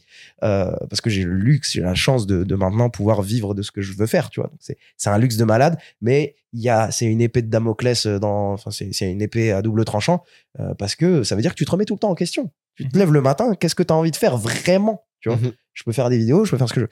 Et donc je me suis dit, bah génial, on a le JO, on repousse ce questionnement, Samy, il fera l'introspection, mais plus tard. Donc là, euh, on est sur une stratégie court terme de je me mets la tête sous l'eau, je vais bosser comme un malade jusqu'au JO, je vais faire les meilleures vidéos possibles jusqu'au JO, parce que je pense que je le regretterais si je passe à côté de ça. C'est un grand événement, c'est majoritaire. Je pense que je serais hyper fier de pouvoir montrer plus tard que que j'ai fait ça euh, à Paris, c'est à la maison. Euh, donc pour moi, c'est hyper important de, de, de faire ça et de faire le mieux que je peux. C'est pour ça que même aujourd'hui, quand j'ai des partenaires qui me prennent pour des vidéos, je sais que je pourrais faire une vidéo de 1 minute 01 et ils seraient très contents parce que je fais ça mieux que 99% des créateurs. Pas peur de le dire. Je fais peut-être pas les mêmes chiffres, mais je le fais mieux. Euh, mais je m'améliore à chaque fois parce que je veux apporter le meilleur produit quand on y arrivera. Mais par contre, quand on finit, septembre 2024, septembre 2024, le projet, c'est que je prenne trois, voire peut-être six mois, et je sors plus une vidéo, je n'existe plus sur Internet, et je quitte la France, et je ne vais même pas au Maroc, et je vais nulle part où je connais des gens, et je questionne vraiment sur ce que j'ai envie de faire de ma life. Parce que, ok, j'ai coché euh, le big dream euh, du Super Bowl, mais là, je sais pas où je vais. Là, vraiment, je sais pas où je vais, tu vois, je suis en mode, euh, je peux vivre ma life, je peux faire ce que je veux, je peux faire des vidéos. C'est bizarre, mais je peux aller jusqu'à la tombe, là. Tu vois, genre, je peux faire des vidéos tous les jours de ce que je veux. Je sais pas ce que je veux faire. Je peux faire des sous. Hmm, Mais faut retrouver un truc qui fait vibrer parce que putain, mon ref. C'est pas pareil. Si je retourne au Super Bowl et que je suis en média, je l'ai déjà fait. On s'en, fout. Ah là, on fait quoi? Tu vois? Et je peux me marrer avec mes potes. Ça, c'est cool. Ça, c'est le truc trop bien de YouTube. Je suis tellement heureux. Je peux faire. Eh, J'ai fait 2 millions de vues à aller surprendre ma famille au Maroc. Mon rêve, c'est, quelle vie, c'est incroyable. Je peux. J'ai la chance de, pouvoir faire ce que je veux, faire, faire mon kiff et tout. Trop bien. Mais est-ce que je peux me rendre utile là? Maintenant, est-ce que je peux me rendre utile? Ça a été des goals égoïstes, ça a été des goals. Je veux faire le Super Bowl, je veux faire ça, j'amène mon ref, j'amène ceci. Maintenant, est-ce que je peux me rendre utile? Et donc, bah, c'est lourd que. c'est bon, on a les JO. Et après, voilà, je prends 3-6 mois. Je- putain, je pensais pas que ça allait être aussi intense, mais. Euh, voilà, je prends 3-6 mois et je, vais, et je vais me trouver, ou peut-être que je vais pas me trouver, mais peut-être que je vais. Voilà, je vais chercher. On fait quoi? Parce que moi, je sais pas, frère, ça peut être un peu triste de tout. Je pense que je durerai pas en tant que créateur si j'ai pas de goal, tu vois. Si j'ai pas de, de, de vision long terme. Là, j'ai les JO, donc ça me tient. Mais là, je vois les vidéos que je fais au jour le jour. S'il y avait pas le goal des JO, je kifferais pas les faire. Je kifferais pas les faire. Là, je suis en train de prendre mon épée et de l'améliorer du mieux que je peux. Quand j'arrive au JO, je mets le meilleur coup. Mais par contre, ça sert à rien d'avoir une épée si tu sais pas c'est c'est quoi que t'attaques, tu vois. Mm. Et, et- putain, mais j'en pleure alors que j'ai une vie trop cool. Je suis trop content. Putain, j'ai réussi à atteindre un, un, un statut, un truc où putain, je suis trop content. J'ai réussi à faire ce que je veux. Mais putain, qu'est-ce que tu veux faire maintenant? Hmm. Et est-ce que tu peux te rendre utile? Parce que c'est bon, c'est bon, on a diverti, on a, on a, on divertit les gens. Rends-toi utile maintenant. Après, je pense que tu te rends compte que tu as une utilité très forte sur l'impact qu'a le sport auprès des, des personnes. Mhm. Et oui, c'est un truc impossible à traquer. On n'a pas de chiffres qui disent en voyant cette vidéo, autant de gens se sont mis au sport. Il n'y a Mhm. pas un tracking lien comme quand tu achètes un truc sur Amazon ou quoi de Mhm. ouais, cette personne, elle s'est intéressée à ce sport grâce à toi. Cette personne, elle a fait ci, ça grâce à toi, tu vois. Mhm. Mais tu le sais au fond de toi, tu vois. Y a, y a- genre, c'est pas la première fois que, que tu es utile. Merci, Enfin, tu, Merci au producteur. tu sais te rendre utile, tu sais que tu as été utile de, de nombreuses fois. Et c'est important de se trouver personnellement. Je suis très C'est. Sarnette que j'ai eu au Super Bowl, je dis. Samy, bon. euh, si je peux me permettre, merci pour ce moment. Ça vous- euh, honnêtement, euh, tu sais, je pense que t'es quelqu'un qui est dur sur soi-même. Puis, puis c'est ça. Je pense, je pense Ah, pas que, terminé? Non je pense que c'est. Pardon, Samy, on va revenir. Là, je disais en gros que c'était important de Enfin, tu sais te- déjà te rendre important. C'est important de trouver quelque chose qui te drive au jour le jour. On est tous fiers de ce que tu as fait. Et toi aussi, je sais que tu es très fier de ce que tu fais, ce que tu continues de faire. Mais ouais, si tu as besoin de temps pour toi parce que tu sens que tu veux voir deux, c'est important aussi. Mhm. Mais sache que utile à la communauté, tu l'as déjà fait. Non, je tiens à dire euh, quand même là toute l'émotion que j'ai fait, c'est pas parce que je veux overdose, c'est vraiment parce que je suis en, je suis en recherche de qu'est-ce que je veux faire. C'est pas parce que je veux overdose. Non, je j'adore ce que je fais. Genre putain, je rencontre des gens cool à chaque fois, c'est trop bien. Genre euh, j'ai fait une interview d'un d'un d'un d'un- d'un para-athlète qui est sprinter et qui et qui après les JO de Tokyo, il a un accident, il est même pas sûr qu'il peut marcher et, et là bah il se prépare pour les JO de, de, de, de Paris 2024 et il a pété son record il y a pas longtemps. Non, c'est pas une overdose, genre vraiment même si je fais je bosse à un rythme où très peu de personnes pourraient tenir. Non, je kiffe. Je kiffe profondément. Et, et moi, j'ai ce petit problème. Je suis extrêmement social. Quand je passe du temps trop longtemps ici, je pourris sur place. Donc, euh, il faut que je fasse des trucs. Moi, je suis un mec de l'action. C'est pour ça que ça me fait peur aussi, ce truc, cette pause de 3 à 6 mois. Ça me fait peur. Genre, putain, je vais m'arrêter. Et, et je sais qu'à chaque fois que je m'arrête, en général, c'est pas les moments les plus, les plus cool, hein. Mhm. c'est pas les moments les plus cool quand je prends quand je fais des pauses c'est le moment où vraiment t'es face à toi-même tu vois. Parce que parce que c'est facile de dire ah il y a la vidéo de demain là. Pense pas à ça il y a la vidéo de demain c'est ce que je, c'est ce que je fais avec les JO ce que je fais avec les JO ah il y a, il y a le projet de l'année. Euh, mais non c'est pas une pause parce que je suis en burn-out. C'est pas une pause parce que je suis en burn-out. C'est une pause de recherche. ouais c'est une pause de recherche C'est c'est une- c'est important. une pause emploi. Genre, tu recherches. c'est une pôle emploi mais en pause non mais c'est important parce que enfin sinon je, je veux pas arriver je veux pas arriver au bout de ma life et en mode bah voilà j'ai fait des vidéos dans mon dans mon coin en tournant en rond un goal c'est important. C'est très respectable. un goal c'est important. J'avais eu un doute à un moment dans ma dans ma création où euh, j'avais eu un arc ok je commence à grandir et j'ai senti ok le Super Bowl je peux l'atteindre. Mais est-ce que c'est vraiment mon goal? Tu vois j'ai remis en question mon propre goal. Et c'était un des moments les plus dark de ma life. En mode, putain, est-ce que c'est ce que je veux? Non, non, du coup, je crée rien, du coup, je fais rien. Je me suis dit, mais- ferme-la. Tu tu- tu- tu t'imagines ce que t'es en train de dire à Samy de 8 ans? Genre, ouais, je peux l'atteindre, mais vas-y, je peux l'atteindre. Donc, est-ce que c'est vraiment ce que je veux? Je vais pas le faire. Non, va le faire. T'as t'as la chance. Ça, c'est un message que j'ai envie de passer aux gens. C'est hyper important de trouver un goal. Vous avez vu dans l'état dans lequel je me mets. Le nombre de gens que je vois se balader dans la rue euh, tous les jours, des gens que je connais, même des gens que j'adore, qui n'ont pas un objectif vers lequel, qui vivent leur vie sur un mode autopilote. Bah, je fais ça cette année et je vais faire ça l'année prochaine, je vais faire ça l'année d'après. C'est la même chose que je fais pendant des années. Et c'est, c'est les gens, c'est les gens que je vois avoir des crises de la quarantaine, des crises de la cinquantaine. Quand je bossais en entreprise, le nombre de gens qui venaient me voir quand 50 piges, qui me disaient Samy, je t'admire parce que t'as un, t'as un goal, t'as un ceci, t'as un cela. Donc peut-être que voilà, c'est, c'est cette émotion, c'est je- putain, j'ai pas envie d'être dans- de me finir dans ce, dans ce cas-là, là, de être à 40, 50 piges, pas savoir où je vais, pas savoir ce que je veux faire. Plus, ça arrive bientôt. Hein. le pire pote. Ah putain, ça fait vraiment mal ça parce que l'anniversaire de 27 ans, c'est celui qui a fait mal. C'est celui où Ah les ouais gens ont commencé à dire Ah, 27 quand même 26, les gens s'en foutent, mais 27, ah Donc là, 28, c'est bon, j'arrête de dire mon âge. Arrêtez. Tu peux parler. Euh, Samy, merci pour ce moment. Vraiment, euh, Merci, moi, j'apprécie, j'adore les moments comme ça. Quand on a commencé sans stress, moi, c'était pour avoir des conversations comme ça. Léo, c'était pour rire, mais moi, non, Moi, c'est Non, pour gens. Euh, si je peux me permettre, tu, sais, tu, tu, viens de nous, dire, nous parler un peu de ce que tu nous vois faire, nous. Mhm. Et tu sais, t'as dit que tu voyais. euh, Tu veux que je vous conseille et tout? Non, non, non. Ben oui, mais hors Là, ça podcast. coûte cher le consulting, on n'a pas les fonds là. ouais, c'est ça. Abonnez-vous au patron. On en parlera hors podcast, mais euh, tu sais, tu nous as parlé d'une vision que tu vois commune pour nous deux, potentiellement. Mhm. Et nous, on a, dit- on a rigolé, on- mais à un fond de vérité, on a dit, ah, nous, on n'est pas sûr. Puis tu sais, tu nous as dit, oui, mais c'est pas grave, tant que les bases sont là. Mhm. Je suis pas en train de dire que tu es au début de ta carrière du tout. Euh, mais tu as, 27 ans, Ouais, tu as suis- accompli des grandes choses. Pour moi, c'est pas grave si, et ça contredit ce que tu as dit, mais c'est bien correct, on peut avoir Ouais, bah, on peut avoir un C'est pas grave si t'as pas un objectif clair à Ah oui. chaque fois Ah bah oui, bien sûr. moi, je pense que tu peux un peu, très légèrement, parce que je vois que c'est pas ta personnalité, mais tu peux légèrement t'asseoir sur tes lauriers, profiter un peu de ce que tu as accompli, Mhm.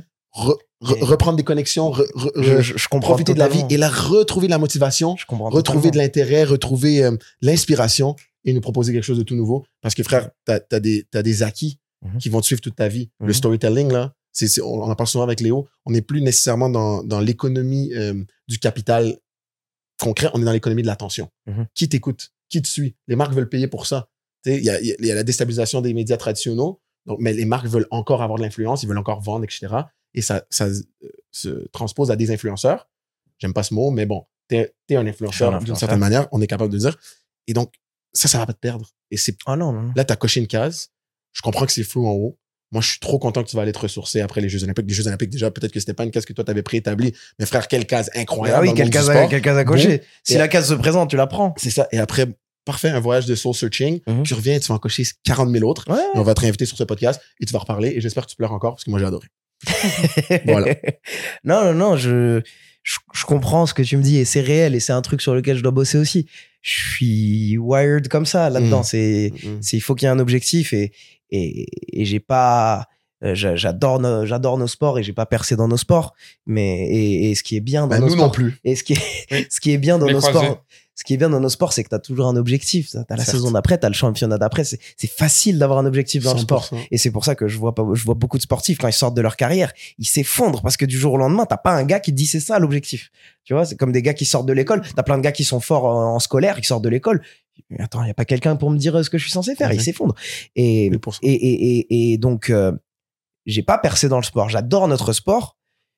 Et, j'adore la facilité de trouver des objectifs grâce à un sport. Donc quand j'ai trouvé un truc où je suis extrêmement bon, qui est les vidéos, qui racontent des histoires, qui est ceci, cela, bah, j'ai pas arrêté de me donner des objectifs comme un sportif, tu vois. Parce que je l'ai pris avec le même work ethic. Les gamins qui me demandent comment devenir bon, frère, fais 1000 vidéos. Tu, tu, c'est, tu vas à la salle pour ton sport, tu vas à la salle pour, ton, pour, ta, pour tes caméras. Et du coup, un athlète, il a tout le temps son objectif. C'est comme si tu disais, voilà, je te retourne la question. Vas-y. Tu vois, si tu disais à un athlète, te mets pas l'objectif de gagner le titre euh, cette saison, un athlète qui est fort, je te parle d'un gars qui est bon, Un compétiteur. un compétiteur, tu lui dis de pas te mettre l'objectif de gagner le titre, tu comprends qu'il te regarde bizarre, 100%. tu vois. Donc c'est juste ça. C'est pour ça, mais, mais, mais, mais t'as raison en particulier. Surtout qu'on parle un peu plus d'art. Là, on parle, on parle d'art que je prends comme un sport. Non, t'as raison, j'appréhende mon après-carrière. euh, c'est ça J'essaie de la préparer un peu avant parce qu'elle s'en vient. Et euh, c'est sûr que c'est- je sais que je suis dans un, dans un milieu de vie extrêmement structuré avec des goals euh, constants. Et c'est peut-être pour ça que moi, je peux me permettre, dans le reste, de me dire, bon, j'ai pas besoin d'avoir des objectifs, des objectifs clairs dans ma Mhm. vie personnelle comme j'en ai euh, dans le football. Mais j'ai cette distinction alors que, comme tu as dit, t'en as pas. Mhm. Mais je Puis après, c'est facile de donner des conseils. hein. T'as quel âge? 24. Oui, bah, tu vois, pareil, moi, je vais te dire, t'inquiète, t'es jeune.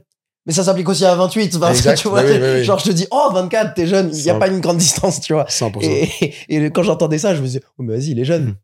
Pareil, tu vois, ça s'applique aussi à moi, mais c'est plus dur de prendre ses propres conseils. Mais je tiens à dire que, tu sais, là, tu viens de dire que quand des jeunes te contactent, tu prends le temps de leur, et ils te demandent comment être meilleur Mhm. dans la création de contenu, par exemple. Tu dis, fais plein de vidéos. Vas-y, lance-toi. Il faut que tu, Mhm. c'est de la pratique. Tu dis pas juste ça pour le podcast parce qu'on t'a contacté à un moment euh, par rapport à des conseils pour le podcast, Mhm. entre autres, celui qu'on fait là, là. Et euh, tu nous as dit, vous devez faire au moins 21 podcasts. C'est- vrai que tu oui. as je- cette mentalité-là. Et euh, Ouais, et, J'apprécie. et, et pour vous, voilà, je- comme je vous dis, vous, vous mettez des briques, vous savez pas où forcément où ça va, mais mais il y a des briques qui seront inutiles, il y a des briques qui vont vous mener là où vous allez, mais, mais il faut poser des briques quand, quand vous le savez pas. Moi, j'utilisais le, le, la, j'utilisais la métaphore, euh, j'en parlais à mes parents, quand je démarre YouTube, je dis, écoute, je suis sur une plage, euh, je jette des cailloux, et puis je vois celui qui rebondit le plus loin, tu vois. Et, et là, j'ai commencé à trouver ceux qui rebondissent le plus loin, tu vois. Je commence maintenant, je prends pas tous les cailloux maintenant. Mhm. Tu vois, avant, au début, c'est le moment de prendre tous les cailloux tu as une idée de format que tu as envie d'ajouter au podcast, c'est le moment de, de, de, de, de tester des trucs. Maintenant, moi, ça sert à rien que, je- que j'utilise euh, mille formats. Maintenant, ok, je sais quel caillou prendre, ok, je, je prends ces cailloux. Et, mais ce qui est bien, c'est que je, je, quand je reste dans cette analogie, je sais pas si ça va être bien, mais vous, vous tentez des trucs et ça rebondit, tu vois, ça ressemble à quelque chose. C'est pas, c'est pas des gars qui aiment bien se regarder dans une caméra. nos cailloux Voilà. euh, sont pas au fond de l'eau, genre. Non, tu les, tu les jettes, t'en as quelqu'un qui, t'en as quelques-uns qui rebondissent. Je pense qu'on fait au moins 12 ricochets. Une fois, j'ai fait 12 ricochets, c'est pour ça. épisodes? Non, la- Je suis combien tième 13. Ah oui, parce que vous avez fait le après- 13. Après, Ouais, euh, là, il y a une petite voix dans ma tête. C'est t'es le 14e qu'on enregistre. On verra euh, comment. Ah, il y a on- peut-être euh, quelqu'un qui sort avant, Oui, quelqu'un qui voilà. après. Exactement. Mais dommage, parce que j'aurais bien sorti un épisode 21 pour la petite blague. Ah, ça aurait été un bon délire, ça. C'est vrai que ça aurait été exceptionnel, mais épisode 2, hein. Part 2 avec Samy, ça se fait. Part deux avec Samy. Voilà. Cas, c'est le part 2 qui est le plus proche, c'est genre c'est le 14 et le 21. C'est pas Bon, t'as quoi d'autre à nous dire? Oui, ça va, mec. Ben, frère, le nombre d'hi- d'histoires que tu nous as dit que tu aurais pu prolonger, Mhm. tu vas venir, tu vas les prolonger et tout le monde va bien. Oui, c'est c'est possible. Exactement. En tout cas, merci Samy. Euh, maintenant, on va passer à notre segment. J'ai euh, trop hâte, je te jure, j'avais trop hâte. C'est vrai J'ai Il l'a préparé. Il parle d'être un pas- je l'ai athlète. pas préparé. je- Oui, je- oui, oui, si, si, je- si, je- si. J'étais en train de me changer, j'ai fait pet pive, qu'est-ce que je vais faire, qu'est-ce que je vais dire? Et j'ai fait ah mais oui. Non, non, non, Là, je sais que je sais que Il parle que son art, il il l'approche comme un sport. Il a approché ce podcast comme un sport Il aussi. a fait du tape. J'ai fait du tape, je vous ai regardé. je vous ai regardé, j'ai regardé comment quand tu bégayes, quand tu quand t'es bon. Waouh! Donc, notre, euh, notre format régulier euh, de chaque semaine, on demande les pet peeves, qui sont en gros le petit détail qui t'a énervé et euh, quelque chose qui t'a redonné foi en l'humanité cette semaine ou dans les derniers jours. Je te laisse commencer par ton pet peeve. Ok, je commence avec la chose qui m'a énervé euh, à propos du monde et bah, je suis désolé, je change votre format, je remonte un petit peu euh, plus longtemps, mais Il n'y a pas de problème. c'est un petit truc. Moi, ce qui m'énerve, c'est quand. Comme tu l'avais préparé. Ah ouais, bah ouais, je l'ai je l'ai préparé, préparé. à péter le format. Avant même, avant même que vous ayez lancé le podcast, je. Ben, j'ai trouvé mon pet pive de la semaine. C'était les gens qui, qui Samy qui pète le format. non, ça, ça rejoint euh, des rencontres avec des abonnés et ça rejoint un, un moment que j'ai eu euh, avec vous euh, de loin. Euh, mon pet pive à moi, c'est qu'on me, c'est qu'on me dit ah t'es sneaké athlétique. C'est quand, c'est quand des, ab- c'est quand des abonnés me rencontrent. Ah t'es stock en fait. Ah t'es plus grand que prévu. Ah tu sais jouer au basket. Ah tu sais jouer au foot américain en fait. Ah c'est bon. Et donc mon, mon gros pet pive à moi, c'est quand euh, Nick lance son podcast, premier épisode. Et euh, en cinq minutes, dans les cinq premières minutes de son podcast, la première brique qu'il pose de toute sa carrière créative, il dit Ah, Samy, il est sneaké athlétique, on voit pas, hein. on n'imagine pas. Salaud, va. Tu sais qu'en plus, je pensais. J'écoute ça, j'étais prêt à mettre 5 sur 5, tu m'insultes. Tu sais, en plus, dans ma tête, c'est grave un compliment. athlétique, moi je l'ai pas bien pris. Eh, moi, je moi, dans ma tête, je, je, t'allais être content. C'est comme, c'est comme euh, dire un receveur Renoir, euh, il a la vitesse de s'éloigner des keufs, tu vois, c'est pareil pour moi. Non! C'est la même Wow. C'est la même chose. What? non, c'est c'est bizarre en anglais, c'est bizarre en français. Dis, Les- dis en la anglais- phrase pour te sauver. Euh, en, en, en anglais, les, Oui. les commentateurs, ils, ils disent He's got get away, get away from the cops speed. Non, il dit juste, he's got getaway speed. Le cop, c'est toi qui l'as ajouté. non, non, non, je te jure que je te sortirai un. un- non, non, non, je te, je, je te jure que je te sors un game. Mm. Euh, c'est peut-être NCAA 14 tellement je l'ai joué. Rumble, young man, rumble. He's got get away from the cop speed. Get away from the cop speed. Ah, J'ai peut-être- la phrase Peut-être tellement qu'en dedans, 2014, je il y avait des choses qui étaient Ouais, plus acceptables. Véritablement. Moi, si je serais toi, Samy, je dirais les Renois et les Rebeux, on est ensemble, comme ça, ça Ouais, passe. les, les renards et rebeux, on est ensemble. Parfait, peut-être- Oh, Samy. cool, on peut utiliser ce clip à n'importe quel moment. Non. putain, les gars, c'est vrai que. Oh là là, il va brûler ma carrière. Non, s'il te plaît, utilise pas ce clip. Non, juste le clip. Juste le petit clip, les Renois et les Rebeux, on est ensemble. Dès qu'on a un truc sus Ouais. dans notre On podcast, met Samy. On le place. Carte blanche. Non, mais non, moi, je l'ai mal pris, moi, quand tu m'as dit ça. Euh, je suis Ah désolé, moi, euh, tu sais, euh, si je peux C'est m'expliquer. pour ça que je ressors à chaque fois ma, mon clip de quand j'écoute le mec au, au combine. C'est vrai que tu souvent, Je le ressors quand je peux, dès qu'il faut. Si je peux m'expliquer, euh, moi, je- tu sais, j'ai, ben, je joue au foot américain depuis que je suis tout petit, tout ça, et euh, j'ai toujours été euh, assez rapidement quand j'ai commencé à jouer receveur, j'ai été euh, éduqué sur euh, Julian Edelman, Wes Welker, tu vois, des, Je le vois dans ton jeu. Merci, euh, des petits receveurs euh, blancs pour le coup. Moi, je suis métisse, mais bon, euh, sur un terrain avec mon casque, j'ai pas mal l'air blanc. euh, qui sont pas les plus athlétiques pour la NFL. Comparé à monsieur, madame, tout le monde, c'est des bêtes d'athlètes. Mais pour la NFL, c'est pas les gars les plus rapides, qui sautent le plus haut, tout ça, mais qui te battent avec de la technique et du sneaky athleticism. Tu sais qu'on dit sneaky fast, justement, en parlant des Mhm. commentateurs américains. Et on m'a toujours, dans le contexte de youth sports au Canada, on me dit que je suis un gars sneaky sais, je, je, quand tu vois mon temps de 40, il est pas exceptionnel, mais quand j'ai, la balle, sur un move, je vais te battre de vitesse ouais, contre un gars euh, beaucoup plus rapide que moi. Et donc, peut-être parce qu'on me l'a collé à moi et que je suis confortable avec ça, c'est même Mhm. une fierté pour moi. Je me suis permis de te la coller à toi. Ah, mais je voulais pas des explications, mais Ok, c'est ben, juste un je petit petit, euh, Au, au niveau youth sports, euh, je, je pense pas que je, là, je Mhm. dirais que t'es sneaky fast, mais pour, un, pour dans le- la moyenne des êtres humains, je pense que t'es sneaky fast. On te voit, on a, genre, on se dit pas, ce gars-là, il va, il va donner des gens au flag, mais au final, t'es capable, tu bouges bien et tout. Mhm. Donc voilà. Mais prochaine fois, je vais dire, Samy, c'est un un bête athlète d'athlète, il est exceptionnel. Alors, du coup, je vais décevoir des gens. Faut qu'on trouve un terme qui me plaise, mais que, qui soit pas trop amélioratif. Épisode Samy, 2, c'est tu me reviens avec le terme. Et c'est, Ah, si c'est moi qui dois oui, t'arrêter. bah oui, Oui, bah oui, oui, oui. c'est toi qui as chialé, T'es c'est pas toi qui- content, c'est toi qui trouves Voilà. la solution. C'est Ah, ton oui, dos, j'ai appris ça en France, c'est ton dos. C'est ton dos, ouais. Allez, Ouais. c'est quoi vos, vos pet peeves à vous Non, ça te regarde pas. Ouais, c'est seulement toi euh, pour ces épisodes-là. Si on va dire notre pet peeve ensemble. Vas-y. 1, Quoi? 2. Ouais. 1, 2, 3, c'est Ce les gens qui pètent le format. Exact. C'est ça, Mhm. Ouais. Donnez-nous ce qui C'est les gens qui sont pas abonnés au Patreon. Oui, donc, Ah, donc toi. non, en vrai, euh, non. Parce qu'on veut que ce podcast-là, pour ceux qui peuvent pas se permettre le Patreon ou pour qui ça n'intéresse pas, qu'il reste hyper- qualitatif. C'est Mhm. pour ça qu'on a ajouté le Patreon, mais ça reste euh, le format assez similaire. Puis tu sais, les meilleures anecdotes sont sur Patreon, trust me. Il y a des excellentes anecdotes euh, qui étaient sur le format normal. Bien. Qu'est-ce qui t'a redonné foi en l'humanité cette semaine? Qu'est-ce qui m'a redonné foi en l'humanité cette semaine? À part ma présence en France. C'est vrai que c'est vraiment pas mal. Merci. C'est vrai que c'est vraiment pas mal. Qu'est-ce qui m'a redonné foi en l'humanité cette semaine? Euh, Je peux scroll mes photos, ça, c'est une, Bah manière, c'est une manière à moi de, de me rappeler de, de, de mes souvenirs. Vas-y. Là, Léo, il me regarde mal en mode putain, il est en train Non, de me faire non, non, donner du taf, Non, on va taf au discuter. montage. Ah, Ouais, bah, parlez entre vous. va couper tout ça. Parlez entre Non, on vous. va rien couper. Parlez entre vous. Euh, prochaine vidéo YouTube. Prochaine vidéo YouTube, euh, elle est en post-prod. Alors, euh, comme euh, je t'ai dit l'autre jour, Mhm. et, la V2 du monteur est arrivée, mais sans les modifications de la V1. Enfin, que la moitié. Donc, faut qu'on prenne le temps de corriger ça. Mais cette semaine, comme tu sais, on a une semaine très chargée. En effet. Je suis trop content. Oui. Après, je me fais opérer des croisés. Et quand cet épisode sortira, je me serai fait opérer. J'espère que j'ai survécu à ça. Est-ce que tu appréhendes l'opération? Est-ce que c'est quelque chose qui te stresse ou pas du tout? Non, pas spécialement. Ce qui me stresse, c'est le prix. Oui. que, parce qu'il est pas, euh, euh, tout n'est pas couvert par mon assurance. malheureusement, vive pas la France. Ouais, en fait, euh, mes parents bossent dans le médical, du coup, j'ai toujours eu une complémentaire santé pas, pas folle. Parce que s'il y avait besoin de médicaments, etc., tu connais papa, maman, tout ça. Et euh, là, je dois Donc, payer... assurance, pour ce- ces assurances c'est ça. privées, donc, euh, qui, qui viennent couvrir ce que la, euh, le gouvernement couvre pas, sont pas exceptionnelles parce qu'il s'est toujours dit, je peux sauver de l'argent par rapport à ça parce que mes parents sont médecins et donc on va s'arranger euh, en euh, networking. T'as vu, genre. Exactement. Ouais. Exactement. Puis Du on bon a... népotisme, sa mère. hein.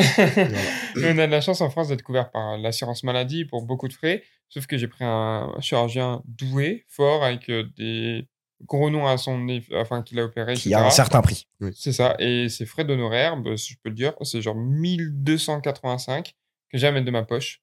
Euh, en plus des 1000 euros du one-on-one, Hmm. plus de tout ça, etc. Waouh. Euh, ça fait des sous. Donc, t'annonces pas que c'est grave. 1000 euros finalement? J'annonce que c'est 1000 euros et j'ai eu le contrat aujourd'hui. On a Félicitations. Donc là, ça va sûrement sortir après, mais le gagnant des one-on-one, que vous aurez vu le contenu euh, sur diverses plateformes, Samy, tu vas être là, je pense. Oui, je serai là. Oui, oui. Léo, euh, moi. Euh, d'autres personnes. Ouais, le producteur Adel Babdil. Moi, je vais être euh, sneaky derrière la caméra. Ouais, Sneaky. Euh, euh, le gagnant de ce, ce concours-là va avoir gagné 1000 euros. Premier one-on-one Incroyable. euh, en France, à Paris. 1000 euros. Je pense que c'est rien. Alors que je pourrais rembourser euh, Ouais. quasiment Un mon genou, un opération. genou, presque un Mais genou, non, ouais. c'est important de redonner à la communauté. Voilà. Moi, c'est mon but, c'est vraiment d'étendre le sport que j'aime, donner à la communauté, faire des projets de plus en plus cool et avoir un jet privé pour aller voir Nick tous les week-ends. Oh my god. Let's go. frérot. Sammy, dis-nous ce qui t'a donné Moi, ce qui m'a redonné euh, foi en l'humanité, en fait, j'ai ce petit truc de euh, quand je suis dans le métro, je veux être, euh, moi, c'est toujours être mieux que les autres. Tu vois, je veux être mieux que les autres dans le métro. Donc, quand je vois une euh, dame qui galère, euh, je vais lui prendre sa valise euh, pour lui prends sa monter les place. escaliers. je, je vais m'asseoir et la regarder, tu débrouilles. Tu veux je, quoi je suis vraiment team euh, une personne qui galère, euh, je vais lui prendre sa valise, euh, lui monter sa, sa valise. Euh, et donc, euh, ce qui m'a redonné foi en l'humanité, c'est qu'à chaque fois, j'adore quand je le vois de loin et que je juge le nombre de mecs un peu baraques qui passent et qui ne le font pas. Et ce qui m'a redonné foi en l'humanité, c'est que c'est arrivé cette fois-ci. Euh, juste, j'étais euh, et j'étais pas loin, à 10 mètres, je vois un, un mec et, et le mec, ça se voit, dès qu'il a eu l'eye contact, il y allait direct, il l'a fait. Je fais cool. C'est cool. J'aime Il y bien. a encore des gens bien dans Yes. ce truc. Et j'ai une anecdote derrière euh, là-dessus. Vas-y. Je me bats avec un cousin dans Paris, métro, pareil. Euh, il voit une vieille dame, grosse valise. Madame, vous avez besoin d'aide? Je suis ah, il est cool. Elle dit oui. Il se tourne vers moi, vas-y, ça, mais tu la prends? On me l'avait jamais fait de celle-là. Ça, j'ai grave envie de le faire à un, des, à un de mes potes maintenant. Il, Genre, il a pris, il a pris tous le, le- le- les bons points et il m'a fait, vas-y, Samy, attrape. J'ai trouvé ça un move trop bien. Excellent. Un vrai setup. Ouais, merci pour tout ça. Pour terminer ce podcast, est-ce qu'il y a des gens que tu veux remercier, des choses à dédicacer, un projet qui t'a plu, quelque chose que tu veux partager Quelque chose que tu veux promote aussi. Quelque chose que je veux promote, bah, passer sur Instagram parce que je fais pas assez de vues euh, pour euh, la qualité de mon contenu. Mais bon, ça, c'est, ça, c'est autre chose. Il est humble, hein. Euh, oui, non, je. euh, non, euh, bon, merci papa, merci maman, merci toute ma famille, parce que comme je vous ai dit, c'est la base de, de ce que je kiffe faire aujourd'hui euh, et que j'ai la chance de faire, c'est c'est grâce à eux, grâce à leur soutien. Tu veux nous épeler ton Instagram vite fait? Euh, Mon Instagram, c'est Unseen Samy, U-N-S-E-E-N-S-A-M-Y. Parce que je te montre le monde du sport comme tu ne l'as jamais vu. Mmh. Samy, merci beaucoup d'être venu. On sait que tu un emploi du temps ex- un- euh, on sait que tu as un emploi du temps extrêmement chargé. Tu nous en parlais, booké jusqu'aux Jeux Olympiques. On te souhaite les meilleurs Jeux Olympiques à vie. OK? On te souhaite que ça se passe bien d'ici là, entre Mhm. autres. Et on te souhaite après le meilleur voyage. Mais s'il te plaît, tu ne reviens pas, euh, pas de sandales, mec, la vie. euh, hein? Je vais devenir prof de yoga. OK? Euh, je... Plus de chaussures, pas de sandales. Des Plus de chaussures. chaussures, des dreadlocks. Ouais, les mecs, j'ai vécu en voyage. Vous J'ai changé de prénom, en fait. J'ai changé de prénom. Le capitalisme.